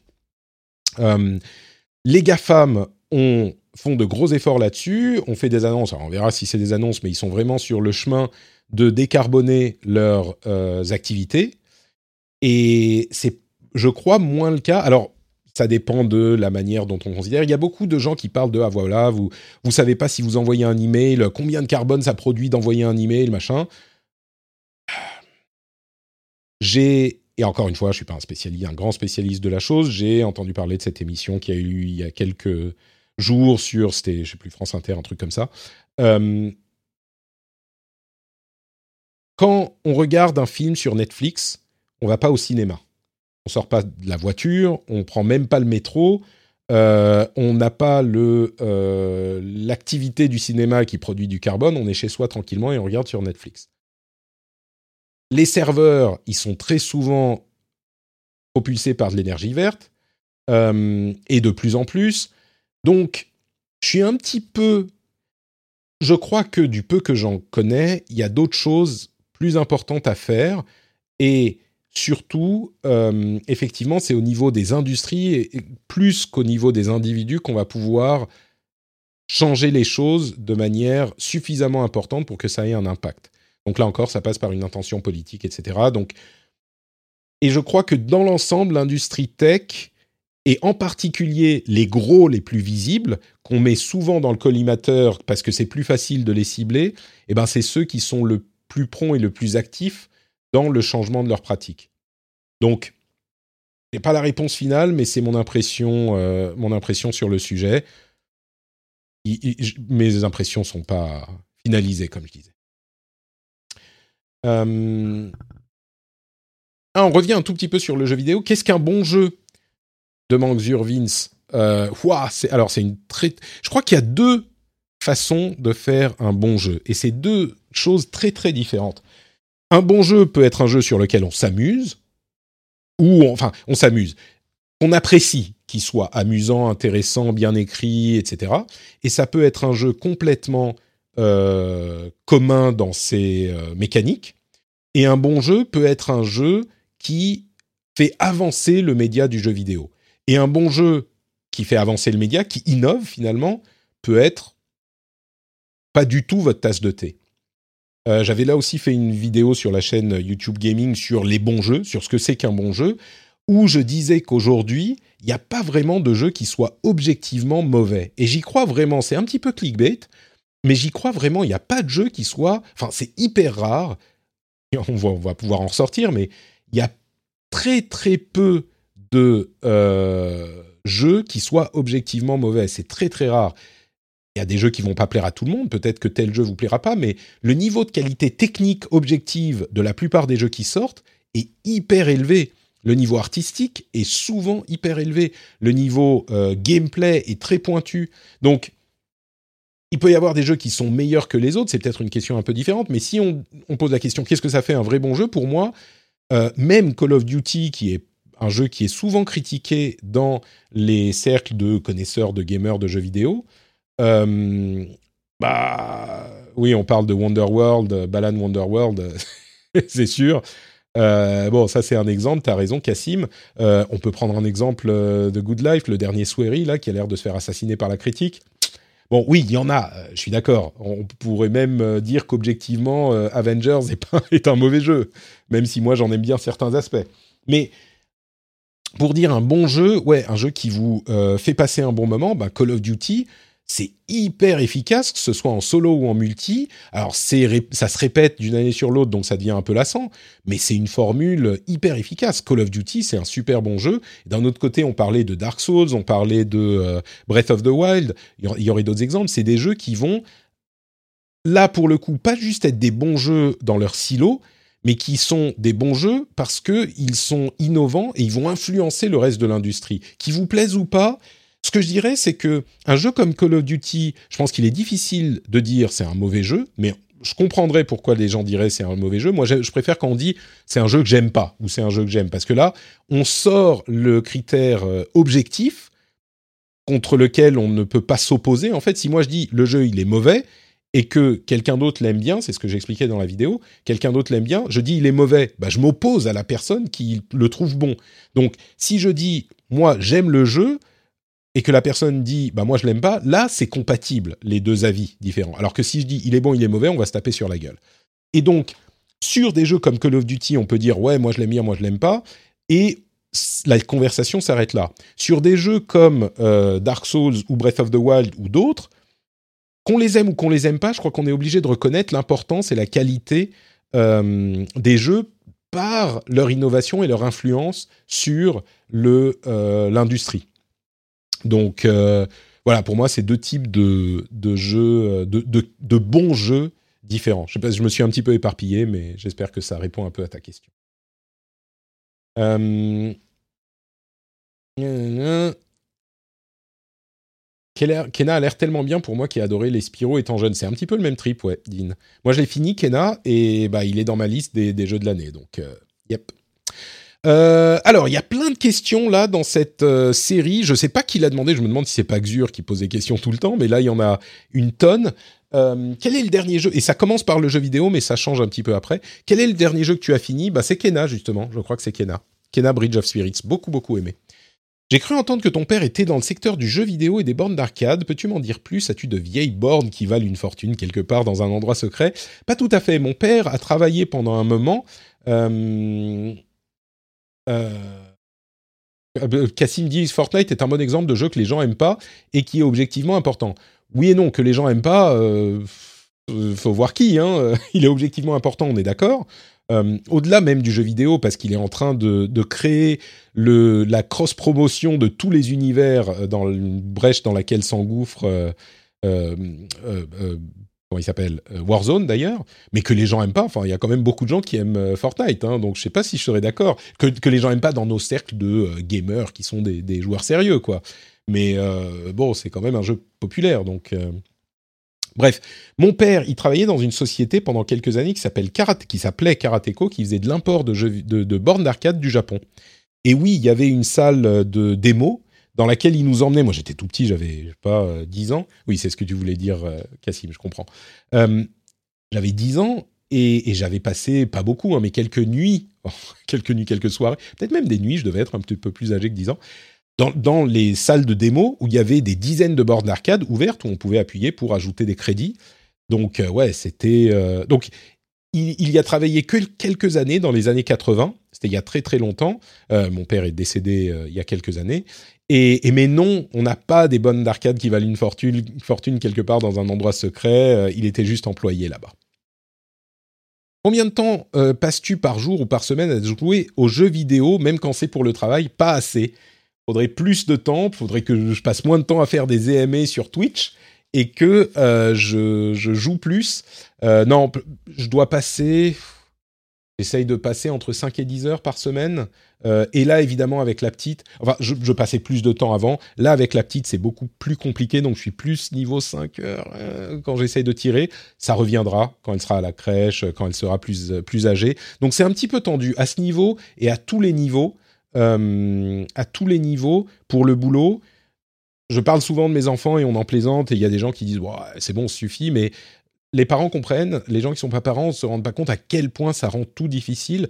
Et le boulot, je vous assure que c'est euh, le, comment dire, je pousse à fond pour faire les choses que je fais. Et c'est pas facile parce que j'ai peu de temps, je suis fatigué tout le temps, euh, l'esprit est occupé par plein de trucs. Et, et ouais, donc c'est compliqué. Et ça se ressent aussi sur le jeu vidéo. Donc euh, je me force. je me suis rendu compte en fait il y a quelques mois que je jouais plus assez pour parler de, de, dans le jeu, dans le rendez-vous jeu. Euh, des choses et donc euh, je me suis j'ai changé un petit peu mon emploi du temps pour avoir plus de temps de jeu pour pouvoir passer du temps sur les jeux vidéo pour pouvoir en parler parce que c'est oui on plaisante c'est pour le boulot mais c'est vraiment pour le boulot et c'est important évidemment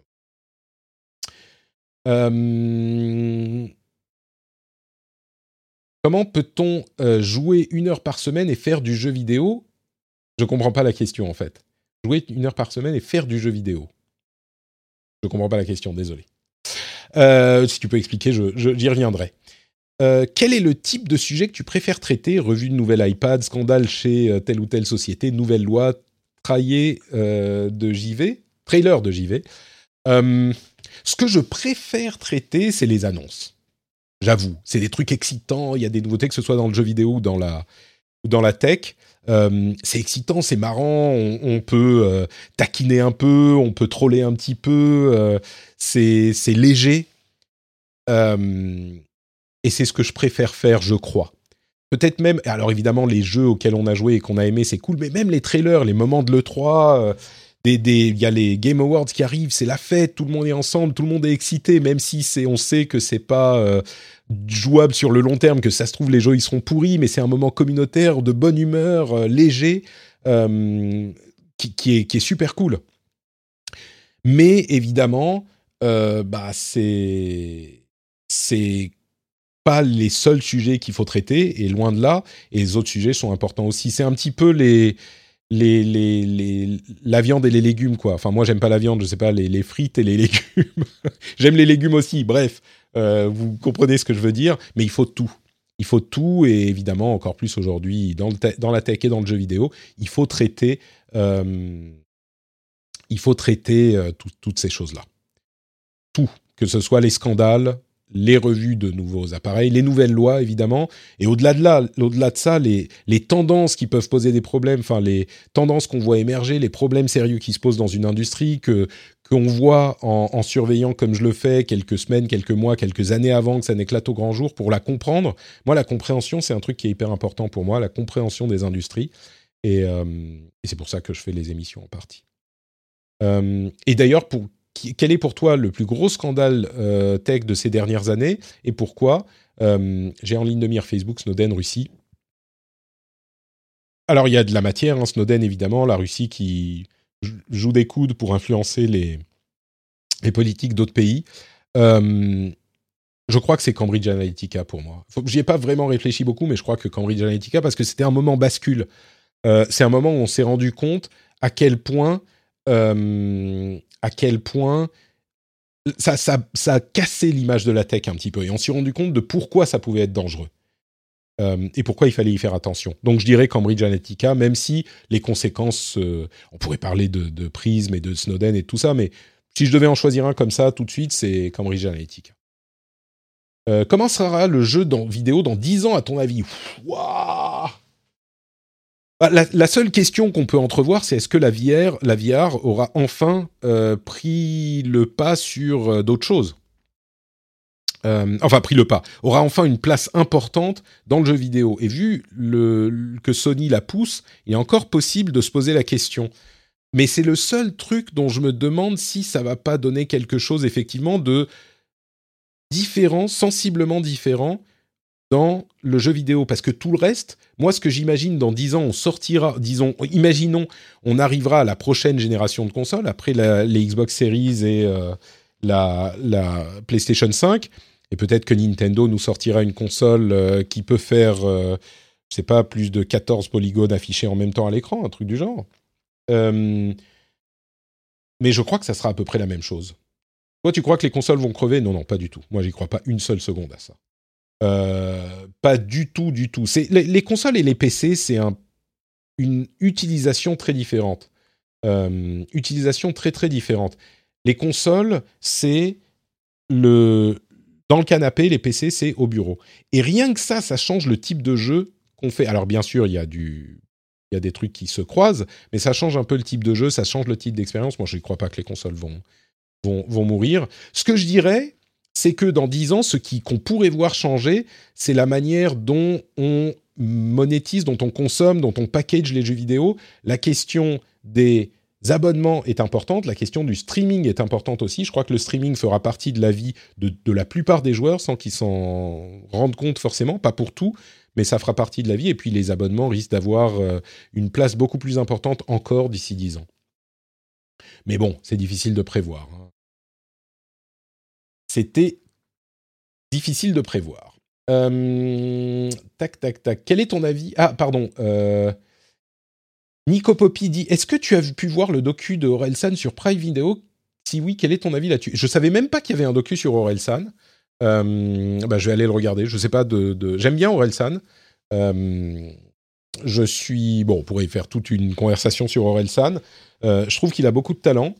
Et euh, je serais curieux de voir le. Bah, du coup, tu m'as donné un, une reco. euh, J'irai voir le, docu. Merci beaucoup, Nico. Quel est ton avis sur Blizzard d'aujourd'hui? Penses-tu qu'ils retrouveront un jour la gloire qu'ils avaient pendant les années où, euh, pour eux, c'est un peu le début de la fin? Ils sont à cette place, mais remontent jamais, mais ne remonteront jamais aussi haut qu'à l'époque. C'est dur hein, de savoir. C'est dur de savoir où, où en est Blizzard. Bah justement, la question suivante là est sur, euh, est sur Blizzard. Est-ce que tu gagnes mieux ta vie d'avant que euh, mieux ta vie maintenant que lorsque tu travaillais chez Blizzard?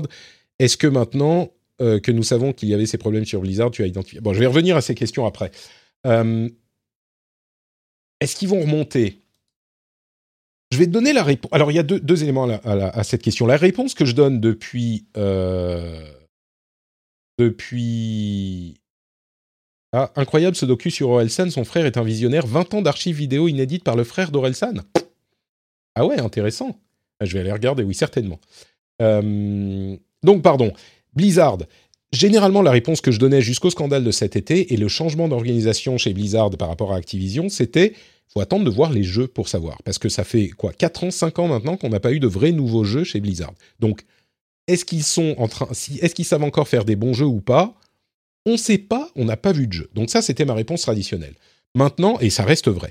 Maintenant, la question qui se pose aussi, c'est la réorganisation avec Activision Blizzard, et on va laisser de côté les scandales sur le harcèlement et le sexisme dont on a beaucoup parlé dans le rendez-vous jeu et qui nécessiterait une longue discussion. On va pas reprendre la discussion là-dessus. Parlons uniquement de la qualité des jeux qu'ils produisent. Ce qui s'est passé à l'occasion de ces scandales, c'est que Bobby Kotick a démis euh, Jay Allen Brack, ou en tout cas, Jay Allen Brack est parti. D'après ce que je sais, c'est peut-être même pas forcément euh, Kotick qui lui a demandé. Bref, Euh, il est parti. Et l'important, c'est que lui, il était président, pas président et CEO, il était président. C'est un, un petit peu différent de, de la France où on est président d'une société. Euh, il était président, mais Mike Morheim avant lui était, si je ne me trompe pas, président et, CEO en plus d'être fondateur. Donc, Allen Brack était président. Il a été remplacé par deux personnes qui sont non plus ni président ni CEO, mais leader. Qu'est-ce que ça veut dire leader? Personne ne sait structurellement, euh, architecturalement, euh, comment dire, hiérarchiquement, leader, c'est hyper vague. Et ils sont deux. Ce qui fait qu'ils sont juste en dessous de Bobby Kotick, mais c'est beaucoup plus facile de manipuler, enfin, d'orienter les choses quand il y a deux personnes qui sont à la tête. Tu peux jouer l'une contre l'autre, tu peux en virer une sans euh, complètement changer la, la euh, enfin, faire tomber tout le jeu de cartes. Euh, Tu peux deux personnes, c'est beaucoup plus facile à gérer et ils sont leaders. Et donc, et en plus, c'est des nouveaux. C'est des gens qui sont pas euh, des historiques de Blizzard. En gros, il a pris le contrôle, il a fini à l'occasion de euh, de de ce scandale, il a fini de prendre le contrôle des studios de Blizzard et il en a fait des studios d'Activision Blizzard. Il y avait 4-5 studios différents qui faisaient des choses différentes chez Blizzard, qui a, en pratique étaient euh, gérés au niveau de la société comme des studios presque indépendants. Et ben aujourd'hui, ils sont beaucoup plus directement sous la direction de Bobby Kotick, qui à côté de ça, tous les studios d'Activision Blizzard travaillent sur Call of Duty. Tous. Je veux dire, tous les studios d'Activision Publishing. Mais bon, Activision Blizzard. Donc tous ceux qui sont pas sur Blizzard, ils travaillent sur Call of Duty. Alors il y a plein de jeux Call of Duty maintenant, hein, mais bon. Donc, euh, Blizzard est sont des studios d'Activision. Et en plus, il y en a beaucoup qui sont plus. Enfin, les anciens sont partis, ce qui est pas forcément un mal, mais beaucoup qui n'étaient pas impliqués dans les scandales sont partis, sont pas partis, sont partis aussi. Euh, Qu'est-ce qu'ils vont faire? J'en sais rien. Activision, on a tendance à dire oh, c'est vraiment des méchants, ils font ceci, comme ci, cela. Bah, Call of Duty, comme je disais tout à l'heure, c'est des super bons jeux, super efficaces, qui se vendent très bien et qui sont vraiment objectivement des bons jeux. Euh, ils ont surpris tout le monde avec Warzone, qui est l'un des gros euh, Battle Royale aujourd'hui, alors qu'on se disait depuis euh, des années, bah maintenant des Battle Royale, il y en a trop. Enfin bon, bref, ils font les trucs très bien. Est-ce que ça se. malgré les problèmes techniques, le, Diablo 2 est quand même très apprécié des fans, et en plus c'est Vicarious Vision qui l'a fait, donc c'est même pas les historiques, donc je sais pas, j'attends de voir. J'attends de voir. Mais il y a tous ces éléments pour donner le contexte, donc. Merci Macto Maxi Bestov pour le, pour le sub. C'est très très gentil. Et merci pour le, pour, le, pour le gift, pour le gift sub. C'est très très gentil, j'apprécie beaucoup. Euh, pourquoi tu couvres pas les confs avec l'équipe de Geeking comme avant? Waouh Alors deux choses. D'une part, je pourrais les couvrir tout seul aussi maintenant. J'aime bien euh, faire ça avec eux également. Donc ça serait peut-être un petit peu. Euh, ça arrive la réponse à l'autre question. Ça arrive. J'adore faire les trucs avec des gens et notamment avec Geeking. Maintenant, comme tu remarques, j'ai plus le temps de couvrir tout court. Donc c'est encore la question des parents de deux petits enfants plus, quand, le temps va passer, euh, je pourrai m'y reconsacrer un petit peu plus et je serai très heureux d'aller. Euh, enfin, tu dis Geeking, mais on parle. Ah, tu, tu, veux dire l'émission Geeking, pas la chaîne, euh, pas la chaîne Studio Renegade. Je comprends.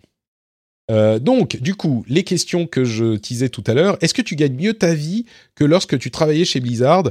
Alors, j'étais pas à payer des sommes folles chez Blizzard, mais oui, Dieu merci, enfin vous merci, les patriotes. oui, je touche du bois et je croise les doigts. Oui, je gagne mieux ma vie euh, que quand je travaillais chez Blizzard. Euh, ce qui est pas plus mal d'ailleurs parce que j'ai aussi les d'autres impératifs qu'à l'époque. Euh, je, suis marié, j'ai des enfants, et puis je suis plus âgé, etc. Donc, mais oui, oui. heureusement, et je suis hyper reconnaissant d'être dans cette situation aujourd'hui où je suis à l'aise. J'étais déjà euh, bon, ça me suffisait complètement ce que je gagnais chez Blizzard, euh, mais maintenant je suis à l'aise et, c'est grâce à vous et je suis hyper privilégié que vous fassiez le choix d'accorder à ces émissions que je produis la valeur financière qu'elles vous que vous estimez qu'elles valent. Et c'est un truc qui est rare et dont je ne suis, auquel je ne suis pas du tout, enfin que je vois très très clairement. Donc, euh, merci, merci. Il euh, n'y a pas de babysitter en Norvège, euh, MDR, c'est comme au Japon. Et je vais répondre à l'autre question de Mada Project. Tu comptes prendre ta retraite à quel âge? Je ne pense pas prendre ma retraite. Je vais travailler, je vais faire des podcasts parce que je vais même pas dire travailler tant que je pourrai. Je pense, j'en sais rien. Peut-être que dans 10 ans je serai crevé, mais non, si, si, enfin moi je, fais des podcasts, c'est mon métier que je voudrais faire si on me donnait le choix. Donc euh, c'est des trucs que je veux faire. Peut-être qu'un jour je ralentirai le rythme, j'en sais rien, mais je crois pas que j'aurai droit à beaucoup de retraite et, euh, en plus j'aime bien ça. Donc euh, et donc il n'y a pas de babysitter. En fait, c'est pas la Norvège, hein, c'est la Finlande. Mais en Finlande, il y a beaucoup de congés parental et c'est très encouragé de prendre au minimum un congé maternité d'un an et d'accompagner ça d'un congé paternité substantiel aussi. Ce qui est très cool. Mais ça, et moi j'étais complètement pour avant, je me disais ouais super, il faut voilà plus de congé paternité, plus de congé maternité. évidemment au minimum, il faut que le congé paternité soit euh, bien plus grand que ce qu'on a en France aujourd'hui. Mais il y a un effet pervers, un an minimum, hein, un an minimum, euh, Mada Project. C'est souvent les femmes. Alors ensuite, elles sont payées moins. Hein, qu'on se comprenne bien.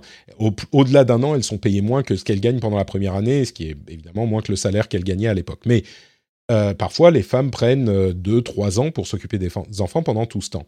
Mais l'effet pervers, c'est qu'il n'y a pas du tout d'infrastructure pour s'occuper des petits-enfants avant au minimum neuf mois à un an. Il y a très peu de nounous, il n'y a pas de crèches qui te prennent les enfants avant, allez, neuf mois. Enfin, en théorie, oui, mais en pratique, surtout à la campagne, c'est très difficile. Parce que les enfants, il n'y a pas de marché les, tous les parents, les femmes en particulier, et les hommes beaucoup plus qu'en France, prennent des congés paternité pour s'occuper des enfants. Donc euh, ça n'existe pas les nounous, c'est très très difficile à trouver. Donc ça explique un petit peu euh, tout ça.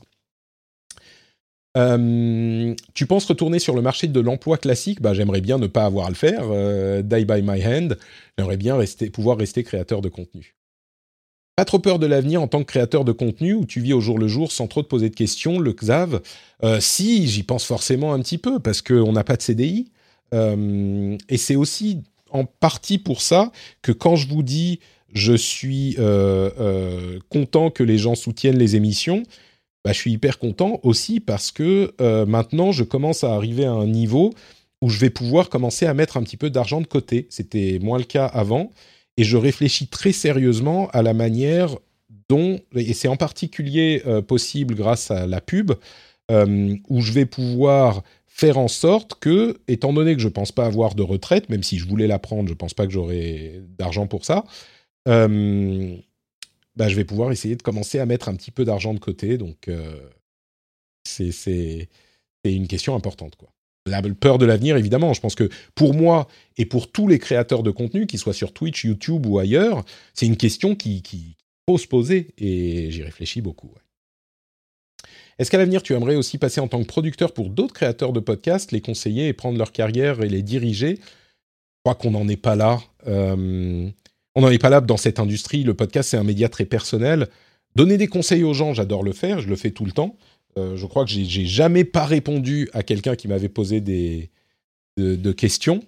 Euh, mais mais c'est très personnel. On fait les podcasts comme on le sent, je crois, et c'est un reflet de, de, la personne qu'on est. Donc donner des conseils, oui, mais diriger comme on le ferait, comme un manager, je sais pas, dans la musique, c'est Jules Dragomodo qui pose la question, donc c'est peut-être à ça que tu penses, ou dans le sport ou ce genre de choses, je crois que ça, ça colle pas tout à fait dans le podcast, mais donner des conseils, oui, certainement. Moi qui t'ai découvert euh, au travers d'Azeroth.fr, comment vois-tu l'avenir de WoW vu l'exode des joueurs vers d'autres jeux plus modernes demande Zelced.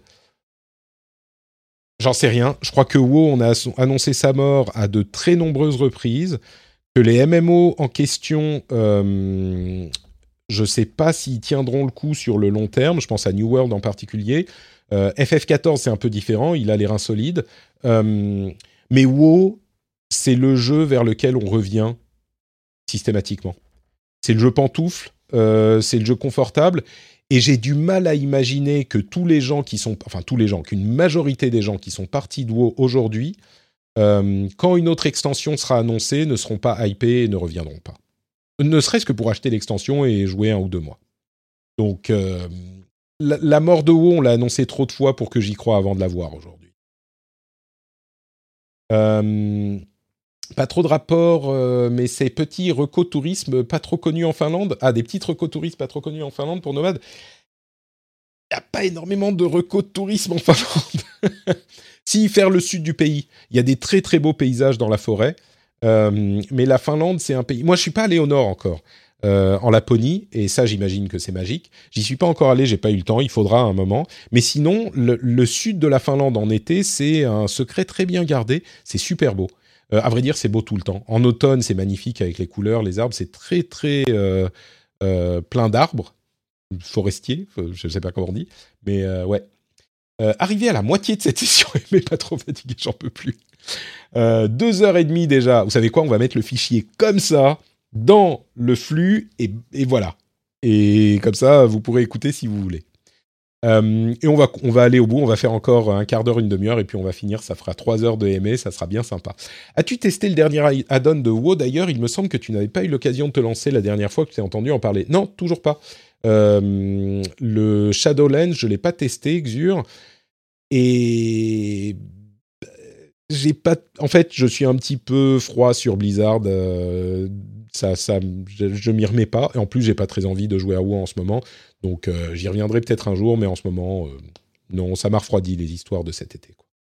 Tu fais toujours les petites réunions dans un café avec les patriotes quand tu passes à Paris. On en parlait en début d'émission, donc je vais pas passer longtemps. Je viens peut-être à Paris à Noël, mais je pense qu'on n'aura pas le temps d'en faire. Donc la prochaine fois, oui, j'aimerais beaucoup, j'aimerais beaucoup faire ça. Peut-être au printemps ou à l'automne prochain. Donc oui, j'aimerais bien Mada Project. Euh, est-ce que maintenant que nous savons ce qui s'est passé comme problème chez Blizzard, tu as identifié des cas de personnes que tu fréquentais euh, qui avaient ce genre de comportement, mais que tu ne jugeais pas aussi durement Pas vraiment, non. Euh, que en fait, moi, je travaillais en Europe et il y a eu beaucoup moins de problèmes en Europe. Euh, je ne vais pas rentrer dans tous les détails, mais en gros, c'était pas du tout la même ambiance, c'était pas la, ce qu'on en a entendu parler. Il y a possiblement, enfin, il y avait des, des problèmes avec des gens qui étaient euh, pas corrects, effectivement comme partout, mais pas du tout au niveau qu'on avait aux US. Donc les gens que je fréquentais au quotidien, non. Euh, ou en tout cas c'est pas sorti et je pense que ça serait sorti. Donc euh, non, pas pas moi directement. Par contre, il y a des gens avec qui j'étais en contact aux US euh, que qui, qui, ont soit été des victimes, soit été des que je enfin en contact que je connaissais, que j'avais fréquenté un petit peu pour des sessions boulot, des salons, des choses comme ça, que je voyais pas comme ça. Et, mais pas directement des gens avec qui je travaillais, des collègues immédiats quoi. Est-ce que ça a été facile pour toi de déménager en Finlande? Ouais, assez facile. Tout le monde parle anglais, donc même quand je parlais pas suédois, euh, bah ça a été euh, assez simple. Euh, quoi d'autre Quoi d'autre? As-tu des systèmes de luminothérapie chez toi? Il faudrait que j'y pense. Parce que l'hiver, c'est dur. Quand le soleil se lève à 11h et se couche à 3h, ouais, c'est un peu dur. Généralement, ce que font beaucoup de Finlandais, c'est qu'ils vont dans le sud de l'Europe au moins une fois dans l'année au milieu de l'hiver pour se soulager un peu. Évidemment, avec le Covid, on peut pas, donc euh, la luminothérapie peut-être. Quelles sont les choses surprenantes, cool, sympas qui existent en Finlande, mais pas chez nous? Alors, j'ai parlé de la question des euh, euh, des, congés. Une autre chose, c'est les saisons. Moi, quand j'étais en France, et à Paris en particulier, je pensais que je connaissais les saisons. Mais comme le dit ma femme, à Paris, en France, mais à Paris, en fait, il y a que deux saisons. Il y a l'été et pas l'été. Euh, et il n'y a pas de saison en fait. En Finlande, j'ai vraiment découvert ce que c'était que les saisons. Et il y a quatre saisons complètement différentes, toutes les quatre magnifiques et euh, qui sont hyper distinctes. L'hiver, quand ça commence à être à faire trois mois qu'il neige tout le temps, c'est un peu chiant, je vous avoue, mais le reste c'est très cool. Et puis l'autre chose, c'est la bouffe locale. J'ai découvert le vrai goût des tomates en venant en Finlande. Et, toute la bouffe est super bonne dans le sud du pays. Il y a beaucoup de, petits producteurs. Euh, une majorité de l'année, on achète euh, essentiellement en local. On bouffe que local. C'est délicieux. Euh, donc le conseil que, évidemment, en France, si je vous parle de bouffe, bon, on est quand même à des années-lumière, même de ce qu'on a en Finlande et en particulier dans les magasins. Ça, ça me manque beaucoup, beaucoup. C'est pour ça que j'aimerais revenir à un moment. Ça fait trop longtemps que je suis pas venu en France. Mais bon, acheter local en France, c'est c'est pas la même chose quoi. une tomate achetée dans un supermarché et une tomate achetée en local, c'est pas enfin pas le même fruit quoi, pas le même légume. Euh, alors, je revois les questions de la chatroom. Euh, toi qui as vécu dans plusieurs pays, qu'est-ce qui t'a poussé à retourner en France ou aller dans un autre pays Le boulot, les impératifs perso, etc. Bah, j'ai vécu au Japon, effectivement, en Finlande. Euh, pourquoi je suis revenu de la France au, Japon? J'ai une relation très particulière avec le Japon. Euh, c'est amour et haine, complètement, ma relation avec le Japon. Et, euh, et j'étais dans une période, après 3-4 ans, où je pouvais plus, pour tout un tas de raisons, notamment certains aspects de la société qui, qui étaient durs, en, et en partie la place des femmes dans la société japonaise, c'était et, ça l'est toujours, je pense. Bon, ça fait 20 ans, donc euh, peut-être que ça a un peu changé, mais j'ai pas l'impression que ça soit complètement transformé. Ça change, hein. Et, ça va plus vite que peut-être que ça nous a pris euh, en Occident, nous, il y a longtemps, mais il n'empêche, là, c'est un peu dur. Et puis, la France, euh, bah, j'aime beaucoup le pays. Ça prendrait très longtemps, donc je vais m'arrêter, arrêter ma réponse là. Mais, mais donc voilà. Euh, on entend souvent que la Finlande est l'un des pays les plus heureux au monde. Tu ressens euh, ça, cette importance ou, bien-être là-bas? Alors, quand on dit le plus heureux, en fait, c'est marrant parce que c'est des index qui sont euh, en fait calculés à partir de choses comme l'espérance de vie, le niveau d'éducation, le niveau de sécurité sociale, de soins, ce genre de choses. Et bien sûr, le revenu, ça compte, mais c'est ce genre de choses. Et en France, on n'en est pas très très loin à ce niveau-là. Euh, donc c'est pas genre on est plus heureux quand on est en Finlande. Ce que je dirais, c'est que le système social euh, et politique en Finlande et dans les pays nordiques me paraît très bon. Euh, enfin, dans l'ensemble, il n'est pas très loin de ce qu'on a en France, mais je le trouve un peu plus responsable et responsabilisant et en même temps peut-être un peu plus protecteur. Ça, serait, là encore une, longue discussion. Euh, mais mais l'exemple que je prends souvent, c'est qu'en Finlande, le le système est euh, essentiellement social-démocrate. Et c'est une chose qu'on critique en France aujourd'hui en disant c'est trop à droite. Mon système idéal, je crois, est celui des pays nordiques, qui sont pas des euh, capitalistes primaires, je crois. Et en France, on a du mal à accepter certaines mesures qui sont acceptées de manière logique dans les pays nordiques et qui ne sont pas considérées comme des choses scandaleuses. Euh, donc, je suis content d'avoir cet exemple à donner parce que pour moi, ça me paraît logique. Et quand j'en parle parfois, on me dit mais ah, euh, scandale, machin, euh, startup nation, truc bidule. Alors qu'en Finlande, on réussit à avoir un système très protecteur, efficace, qui fonctionne et qui ne s'arrête pas aux principes théoriques. Donc euh, bon, là, il faudrait en parler un petit peu plus, euh, un petit peu plus longuement. Comment as-tu vécu à trois boîtes de Philips Hue sur euh, la gauche de la table? C'est vrai, elles sont, là. Tout à fait. comment as-tu vécu le télétravail pendant le confinement? Pas trop dépaysant Ça va. les tomates avec le goût, je me souviens, la dernière fois, c'était en 2002. Bah, faut venir en Finlande parle toujours japonais ou ça fait trop longtemps? Quand j'essaye de parler japonais aujourd'hui, il y a du suédois qui sort. Il faudrait que je me replonge un petit peu. Ouais, je parle un peu. Pas super bien, mais je parle. Ouais, j'arrive à tenir une conversation. Hum, hum, hum. C'est comment le, cinéma en Finlande Les films sont doublés en finlandais? Non, il y a des sous-titres en finnois et en suédois. Parce que le pays est bilingue. Et donc, il y a des sous-titres. Et heureusement, quand il y a des... Maintenant, je parle suffisamment bien suédois pour pouvoir lire et comprendre plus ou moins de quoi il s'agit quand c'est des trucs qui sont pas en anglais. Euh, tu t'es déjà disputé avec ta femme sur le fait que t'as pas un vrai job et tout. Au contraire, euh, c'est ma femme qui m'a encouragé à me lancer. Donc, euh, on en a beaucoup parlé avant que je me lance en 2014 et c'est elle qui m'a encouragé. Donc voilà. Euh, as-tu un retour de la cote de popularité des intervenants? Par exemple, une émission avec Exerve ou AlphaCast est-elle beaucoup plus téléchargée? Les retours sont-ils plus positifs? Euh, Pas vraiment de retour de la cote de popularité, non. C'est pas genre si je reçois une personne qui a une grosse audience, tout à coup l'épisode est plus euh, écouté. J'ai pas l'impression. Il y a parfois des gens qui me disent oh, beaucoup plus que ça. Il y a des gens qui me disent oh telle personne j'aime pas. C'est super chiant quand telle personne est là.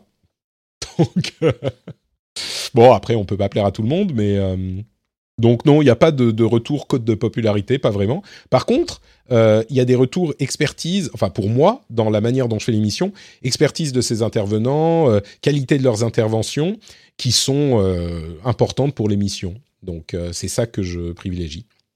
J'ai cru comprendre que tu aurais donné un coup de main à nos amis de Silence on Joue pour les aider à produire des podcasts durant le confinement. Ah, ah oui, tout à fait. J'avais parlé à Erwan au tout début du confinement qui voulait faire l'émission en euh, téléprésence, en VOIP. Et donc, je lui avais parlé de la manière dont je fais les choses euh, dans mes émissions. Et euh, ils se sont lancés quelques temps après. Donc, j'imagine que j'ai j'ai peut-être pu contribuer un petit peu à leur euh, nouvelle euh, processus de leur nouveau processus de production. Donc, euh, je suis très honoré d'avoir pu les aider un petit peu. Est-ce que tu entretiens des relations privilégiées avec beaucoup d'autres podcasteurs, journalistes, influenceurs? Je dirais pas beaucoup, non, mais il y a des gens avec qui on devient amis, évidemment. Donc quelques-uns, ouais, quelques-uns. Qu'est-ce que tu as mangé ce matin au petit-déj? Un café au lait. Un café au lait sans lait, avec du lait de euh, c'est quoi les hautes? Je sais plus. Bon, du Oatly. Euh, il y a beaucoup d'intolérance alimentaire en Finlande et donc on trouve beaucoup plus facilement qu'en France des alternatives. Et ça, c'est super parce que je, moi, je suis un petit peu intolérant à plein de types d'aliments différents. Avoine, merci. Donc du lait d'avoine. Eh ben, c'est très très bon. Merci Madame Project et Eorgenix. Eogrenix. Euh, est-ce que cette émission sera disponible en podcast? Bah, Je la mettrai sur le flux, je crois, les 3 heures, et puis après, vous faites ce que vous voulez, vous l'écoutez ou pas, vous le réécoutez ou pas. Et on va finir avec... Euh, alors, il y a vie perso, il y a plein de questions vie perso. On va, on va aller très très vite, comme ça, on les aura faites. Euh, non, vous savez quoi? Si, on va poser des questions. As-tu d'autres projets d'émission, de concepts que tu aimerais un jour réaliser? Plein, mais plein On a des tonnes et j'ai pas assez de temps.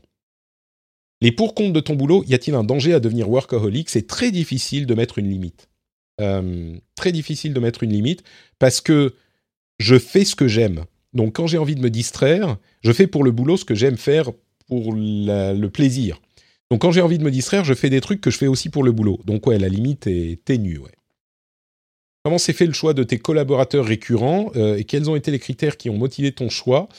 Euh, Trinity, Escarina, etc. Bah, c'est des gens que j'apprécie, que avec qui j'aime bien travailler, euh, qui sont, euh, comme j'en parlais tout à l'heure, compétents dans les deux domaines, c'est-à-dire connaissance du sujet et capacité à en parler correctement, à faire une émission en public, entre guillemets. Et puis, c'est les gens qui veulent aussi, qui sont disponibles, intéressés. Mais donc voilà. C'est des gens que je connais, des gens que j'apprécie. Je demande euh, quand ça se passe bien. Et, euh, et voilà. La Finlande, mais pourquoi Pourquoi faire? Et dans une forêt en plus. La Finlande, parce que ma femme est finlandaise. Dans la forêt, euh, alors il y a quelques années, pour une raison, des raisons dans lesquelles je ne vais pas rentrer, ma femme a dû récupérer la maison de campagne familiale qui n'avait pas été utilisée depuis genre 50 ans, qui avait été utilisée un petit peu comme maison de, campagne d'été, mais en Finlande, avec les hivers, il faut vraiment entretenir les maisons, donc et c'est pour ça qu'on s'est dit, bah, on va essayer. Et on s'est dit, on va essayer un an, on va y aller, on va y vivre un an, et puis on va voir ce que ça fait à la campagne. Et au final, on a bien aimé, donc on est encore là. Toi qui vis à l'étranger, dans un pays qui n'est pas un exil fiscal, euh, demande Zelsed, euh, que penses-tu des streamers qui se barrent à Malte Je suis curieux d'avoir un point de vue d'un indépendant comme toi. Euh, bah, je trouve que c'est pas cool. Euh, c'est leur droit. Je crois que c'est de l'évasion fiscale plus ou moins claire. Hein euh, bah, c'est pas cool. C'est pas cool. Euh, voilà, moi j'ai toujours été content et fier de payer mes impôts. Il y a des gens qui disent oh ils les utilisent pour ci ou ça. Oui, mais c'est un principe de la société. On paye ses impôts pour que la société fonctionne. Euh, Bon, après, je sais pas si tu estimes que euh, tu ne dois rien à la France et que la France t'a euh, euh, contre toi. Il n'empêche, moi, je trouve ça quand la seule raison, je trouve que c'est pas cool. Voilà, c'est, j'apprécie pas, j'apprécie pas.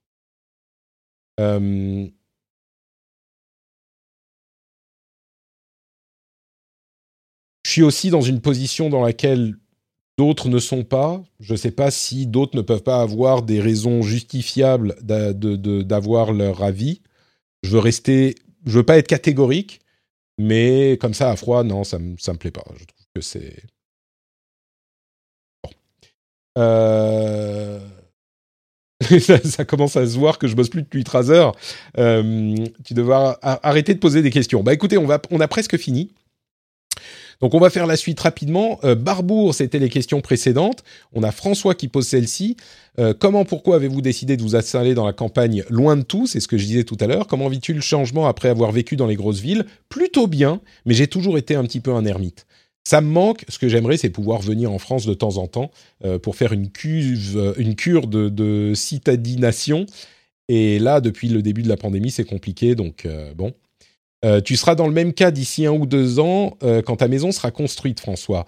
Écoute, c'est vraiment, c'est sympa. C'est sympa. Moi, j'apprécie. euh, mais c'est vrai que le fait de pas avoir... c'est la Finlande et la France. La France, mine de rien, un des trucs qui nous manque beaucoup à ma femme et moi, c'est la bouffe. Et à la campagne, on n'a pas... On n'a pas... de restaurant. On est vraiment, vraiment à la campagne. On n'a pas de resto autre que bah, des restos un petit peu. On n'a pas de resto japonais, on n'a pas de resto, euh, euh, sais pas, mexicain. euh, on n'a pas de, on a que. Il y a des burgers parce qu'il y a des burgers partout et bon de la bouffe euh, classique, un petit peu, un petit peu chiante. Donc euh, et puis il y a un, chinois qui fait aussi des sushis. En, en France, il y a beaucoup de très bons de chinois qui maintenant savent très très bien faire les sushis, qui sont pas mal du tout. Et, en Finlande, euh, c'est pas vraiment le cas encore. Donc euh, la bouffe chinoise est moyenne dans ce resto-là. Les sushis, c'est vraiment pas ça. Euh, et Uber Eats, non, Mada, il ne livre pas à deux heures de Helsinki. Et François ajoute, tu fais un super boulot. Hi, I'm Kara Berry, host of Everyone's Business But Mine, and I am an all inclusive addict. Enter Club Med, the best all inclusive for you and your family. With resorts worldwide, from their family flagship resort, Club Med Punta Cana, to their only mountain resort in Canada, Club Med Quebec, they have everything you need to relax. With their 20 plus sports activities, wellness programs, you can dine on delicious cuisine and make memories with your family. So book your next getaway with Club Med. Visit clubmed.us or call 1 800 Club Med or your travel advisor. Join us today during the Jeep Celebration event. Right now, get 20% below MSRP for an average of 15178 under MSRP on the purchase of a 2023 Jeep Grand Cherokee Overland 4xE or Summit 4xE. Not compatible with lease offers or with any other consumer incentive offers. 15,178 average based on 20% below average MSRP from all 2023 Grand Cherokee Overland 4xE and Summit 4xE models in dealer stock. Residency restrictions apply. Take retail delivery from dealer stock by 4 1. Jeep is a registered trademark. Tous les podcasts, éditos, etc. sont toujours au top. Merci beaucoup. Merci François. Qu'est-ce que tu manges avant de faire tes émissions? Est-ce que tu regrettes pas de vivre loin de la France? Qu'aimes-tu en Finlande? Euh, Bon, j'ai un petit peu répondu à tout ça. Qu'est-ce que je mange avant de faire mes émissions? Des salades. J'aime bien faire les salades, mais toujours la même. Recette, je vous la donnerai peut-être un jour. Euh, et puis des sandwichs, ce genre de choses. Je regrette pas. En fait, je regrette pas la vie de loin de France si j'aimerais bien avoir les deux. En fait, pouvoir venir quelques fois par an, peut-être en train un jour pour faire euh, pour consommer moins d'essence, mais enfin d'essence de, de, fuel. Mais euh, mais ouais, j'aimerais faire les deux quand même. Ça me manque quand je peux pas y aller une fois, un petit peu de temps en temps, ça me suffit. Mais j'aime bien y aller quand même. Et qu'est-ce que j'aime le plus en Finlande? La nature. C'est magnifique. Salut professeur 974, bonjour, bonjour. Comment arrives-tu à conjuguer ta vie de pro, vie de, famille et de gamer? C'est dur, c'est dur, mais euh, bah faut, faire les choix euh, qui s'imposent. Quand il faut passer du temps avec la famille, bah il faut. Il faut arrêter de bosser. Euh, gamer et pro, c'est un petit peu plus mélangé, on va dire. Euh, ça se, ça se tient euh, la main puisque c'est aussi pour mon boulot, donc je peux justifier de passer du temps de boulot sur des jeux vidéo. Mais famille et pro, bah, c'est comme tout le monde. Hein. quand on commence à avoir une famille qui s'étend, il euh, faut leur consacrer du temps et c'est normal. Et c'est plus facile maintenant qu'ils grandissent. Avec les petits bébés, c'est un peu chiant. Avec les plus grands, bon, on, a, fait des trucs sympas ensemble, quoi. Euh, tu as peut-être répondu à ça, mais aurais-tu des conseils pour améliorer sa diction, diction élocution en podcast STP Diction, l'addition. Euh, pas vraiment. Moi, je fais pas d'exercice. Je sais qu'il y a des gens qui en font. Je fais pas d'exercice, mais je parle et je fais attention consciemment à essayer de voir une diction correcte. Euh, c'est l'habitude. Ça fait un moment que je fais ça maintenant. Donc, euh, avant, je faisais beaucoup plus de e. J'en fais encore, bien sûr, mais je dis e quand je dis ça on prend l'habitude en fait de développer sa réflexion pendant qu'on est en train de parler et d'essayer de comprendre où va la fin de la phrase quand on est en train de la construire et pendant qu'on est en train de faire le truc. C'est un petit peu comme, vous savez, cette image des avions qu'on est en train de construire pendant qu'ils volent. Et au fur et à mesure qu'on a l'expertise, qu'on a l'expérience, eh ben on réussit à le faire de mieux en mieux. Et l'addiction en même temps vient avec parce que on réussit à avoir l'habitude de parler et de dire des choses de plus en plus compliquées. Ça va? Ça, ça a tenu comme phrase? Ça, il y a dix ans, j'aurais pas pu le faire. Ça a l'air de vouloir dire quelque chose, ça veut un petit peu dire quelque chose, mais c'est beaucoup de bullshit. Euh, bonjour Patrick, ne pouvant pas participer. Allez, c'est les deux dernières questions là qu'on va poser et puis on va aller se, se reposer. Euh, ne pouvant pas participer au live, dit Julien, qui est euh, patriote et parfois spectateur. Salut Julien. Ne pouvant pas participer au live, j'ai deux petites questions. Euh, moi-même, ah oui, alors c'est cette question euh, qui, est revenue plusieurs fois. Moi-même, euh, père de deux enfants en bas âge comme les tiens, j'aimerais initier mon fils bientôt aux jeux vidéo. Il a 4 ans et je cherche des idées de bons jeux pour commencer. À noter que j'ai une PS4 et une Xbox Series X avec Game Pass. je t'avoue que je ne sais pas encore. Mon fils, qui a presque 4 ans maintenant, est assez peureux et il n'aime pas les méchants. Et même, genre, les méchants de Mario, ça lui fait peur. Donc, euh, il y a des trucs qui lui font pas peur du tout. Euh, Bulldozer dit il faut le mettre sur Sekiro direct. Bonne idée. Donc, ce que je fais, c'est des jeux où il n'y a pas vraiment de méchants. Les jeux de course, on a commencé avec Mario Kart. Euh, il joue un petit peu à Forza, Forza Horizon 4 maintenant aussi. On va dans la ville et il aime bien conduire dans la ville. On a joué un petit peu à Untitled Goose Game aussi, euh, ce genre de choses. Donc c'est ce genre de truc auquel j'essaye de penser. Puis il prend un petit peu l'habitude avec les de manipuler les manettes, tout ça. Donc euh, voilà, c'est ces conseils que je donnerai. ma seconde question est au-delà de la, de la tech et des jeux, as-tu d'autres passions si le tronçonnage sportif dans les forêts finlandaises? J'imagine qu'avec les petits, c'est dur d'avoir le temps. Ouais, la maison demande beaucoup d'entretien et j'ai plus le temps maintenant. Euh, c'est tout con, mais faire le gazon, euh, couper le bois, parce que oui, on coupe le bois pour euh, l'hiver, avoir du bois pour à mettre dans, les cheminées. J'ai plus le temps. et, mais oui, il y a ce genre de choses, ouais, c'est, ça peut être sympa d'aller couper l'herbe à côté du ponton, à côté du puits. mais là, j'ai plus, plus beaucoup le temps. Et donc, la question, la dernière question de Gald, qui, bah, qui est peut-être encore dans la chatroom, Galdric. Euh, à quand un troisième enfant Tu as l'air de bien gérer la paternalité? Et il lui demandait aussi quand un retour sur Paris. troisième enfant, je vais vous le dire. Hein. Regardez, je vous, regarde droit dans les yeux. Attendez, j'ai ça. Hop. Jamais. Jamais. Voilà. Au moins, c'est clair n'y aura pas de troisième enfant. Ma femme et moi sommes tout à fait d'accord là-dessus.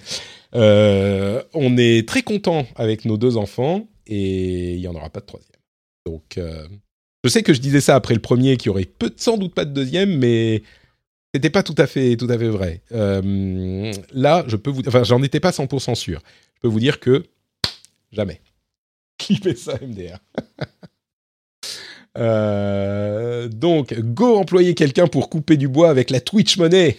le truc, c'est qu'en Finlande, les gens sont la, main d'œuvre est très chère, contrairement à d'autres pays, et elle est plus chère qu'en France. Donc, c'est très difficile de d'avoir des gens qui font du boulot. C'est très cher parce qu'il y a la question des charges, etc., qui sont un petit peu plus élevées que chez nous, et donc c'est difficile de trouver des gens pour faire, à moins d'être très riches, euh, pour faire du travail euh, non qualifié. C'est assez dur parce que tout de suite, ça coûte cher. Donc, euh, c'est pas évident. William Stark euh, nous dit aussi Salut Patrick, je voulais te remercier pour tes podcasts RDV Jeux et Tech qui m'accompagnent en ce moment. Merci William, ça me fait très plaisir et je trouve que c'est un excellent moyen de conclure cette hum, session EMA marathon. Il y a encore des questions que certains m'avaient posées, comme Zur et, une autre personne anonyme.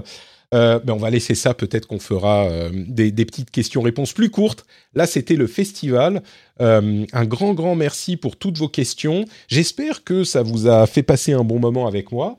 Et que si... Alors, chapeau à ceux qui ont écouté ça du début à la fin. Si vous écoutez ça en podcast et que vous arrivez à ce stade, qu'est-ce qu'on pourrait dire? Vous pouvez m'envoyer un tweet ou un message avec un mot avec la chatroom, est-ce qu'on pourrait décider du mot à dire pour me, le mot secret, le code, pour euh, me montrer que vous avez écouté jusqu'au bout? Euh, Proposez-moi un mot euh, un petit peu pas très commun, comme ça, ça sera notre, notre code. On va pas faire un truc du genre ornithorynque ou c'est trop, c'est trop classique, mais non, mais jamais. non, bulldozer, jamais, c'est trop simple. pizza ananas. Non, je suis pas avocat du diable. Non, non, faut un truc, genre un mot. Euh, attendez, si on recherche genre mot rare en français, c'est pas un truc qu'il faut placer dans une conversation. Hein, c'est juste un mot code. Cinq mots rares et précieux que nous ferions bien d'employer dans le Figaro.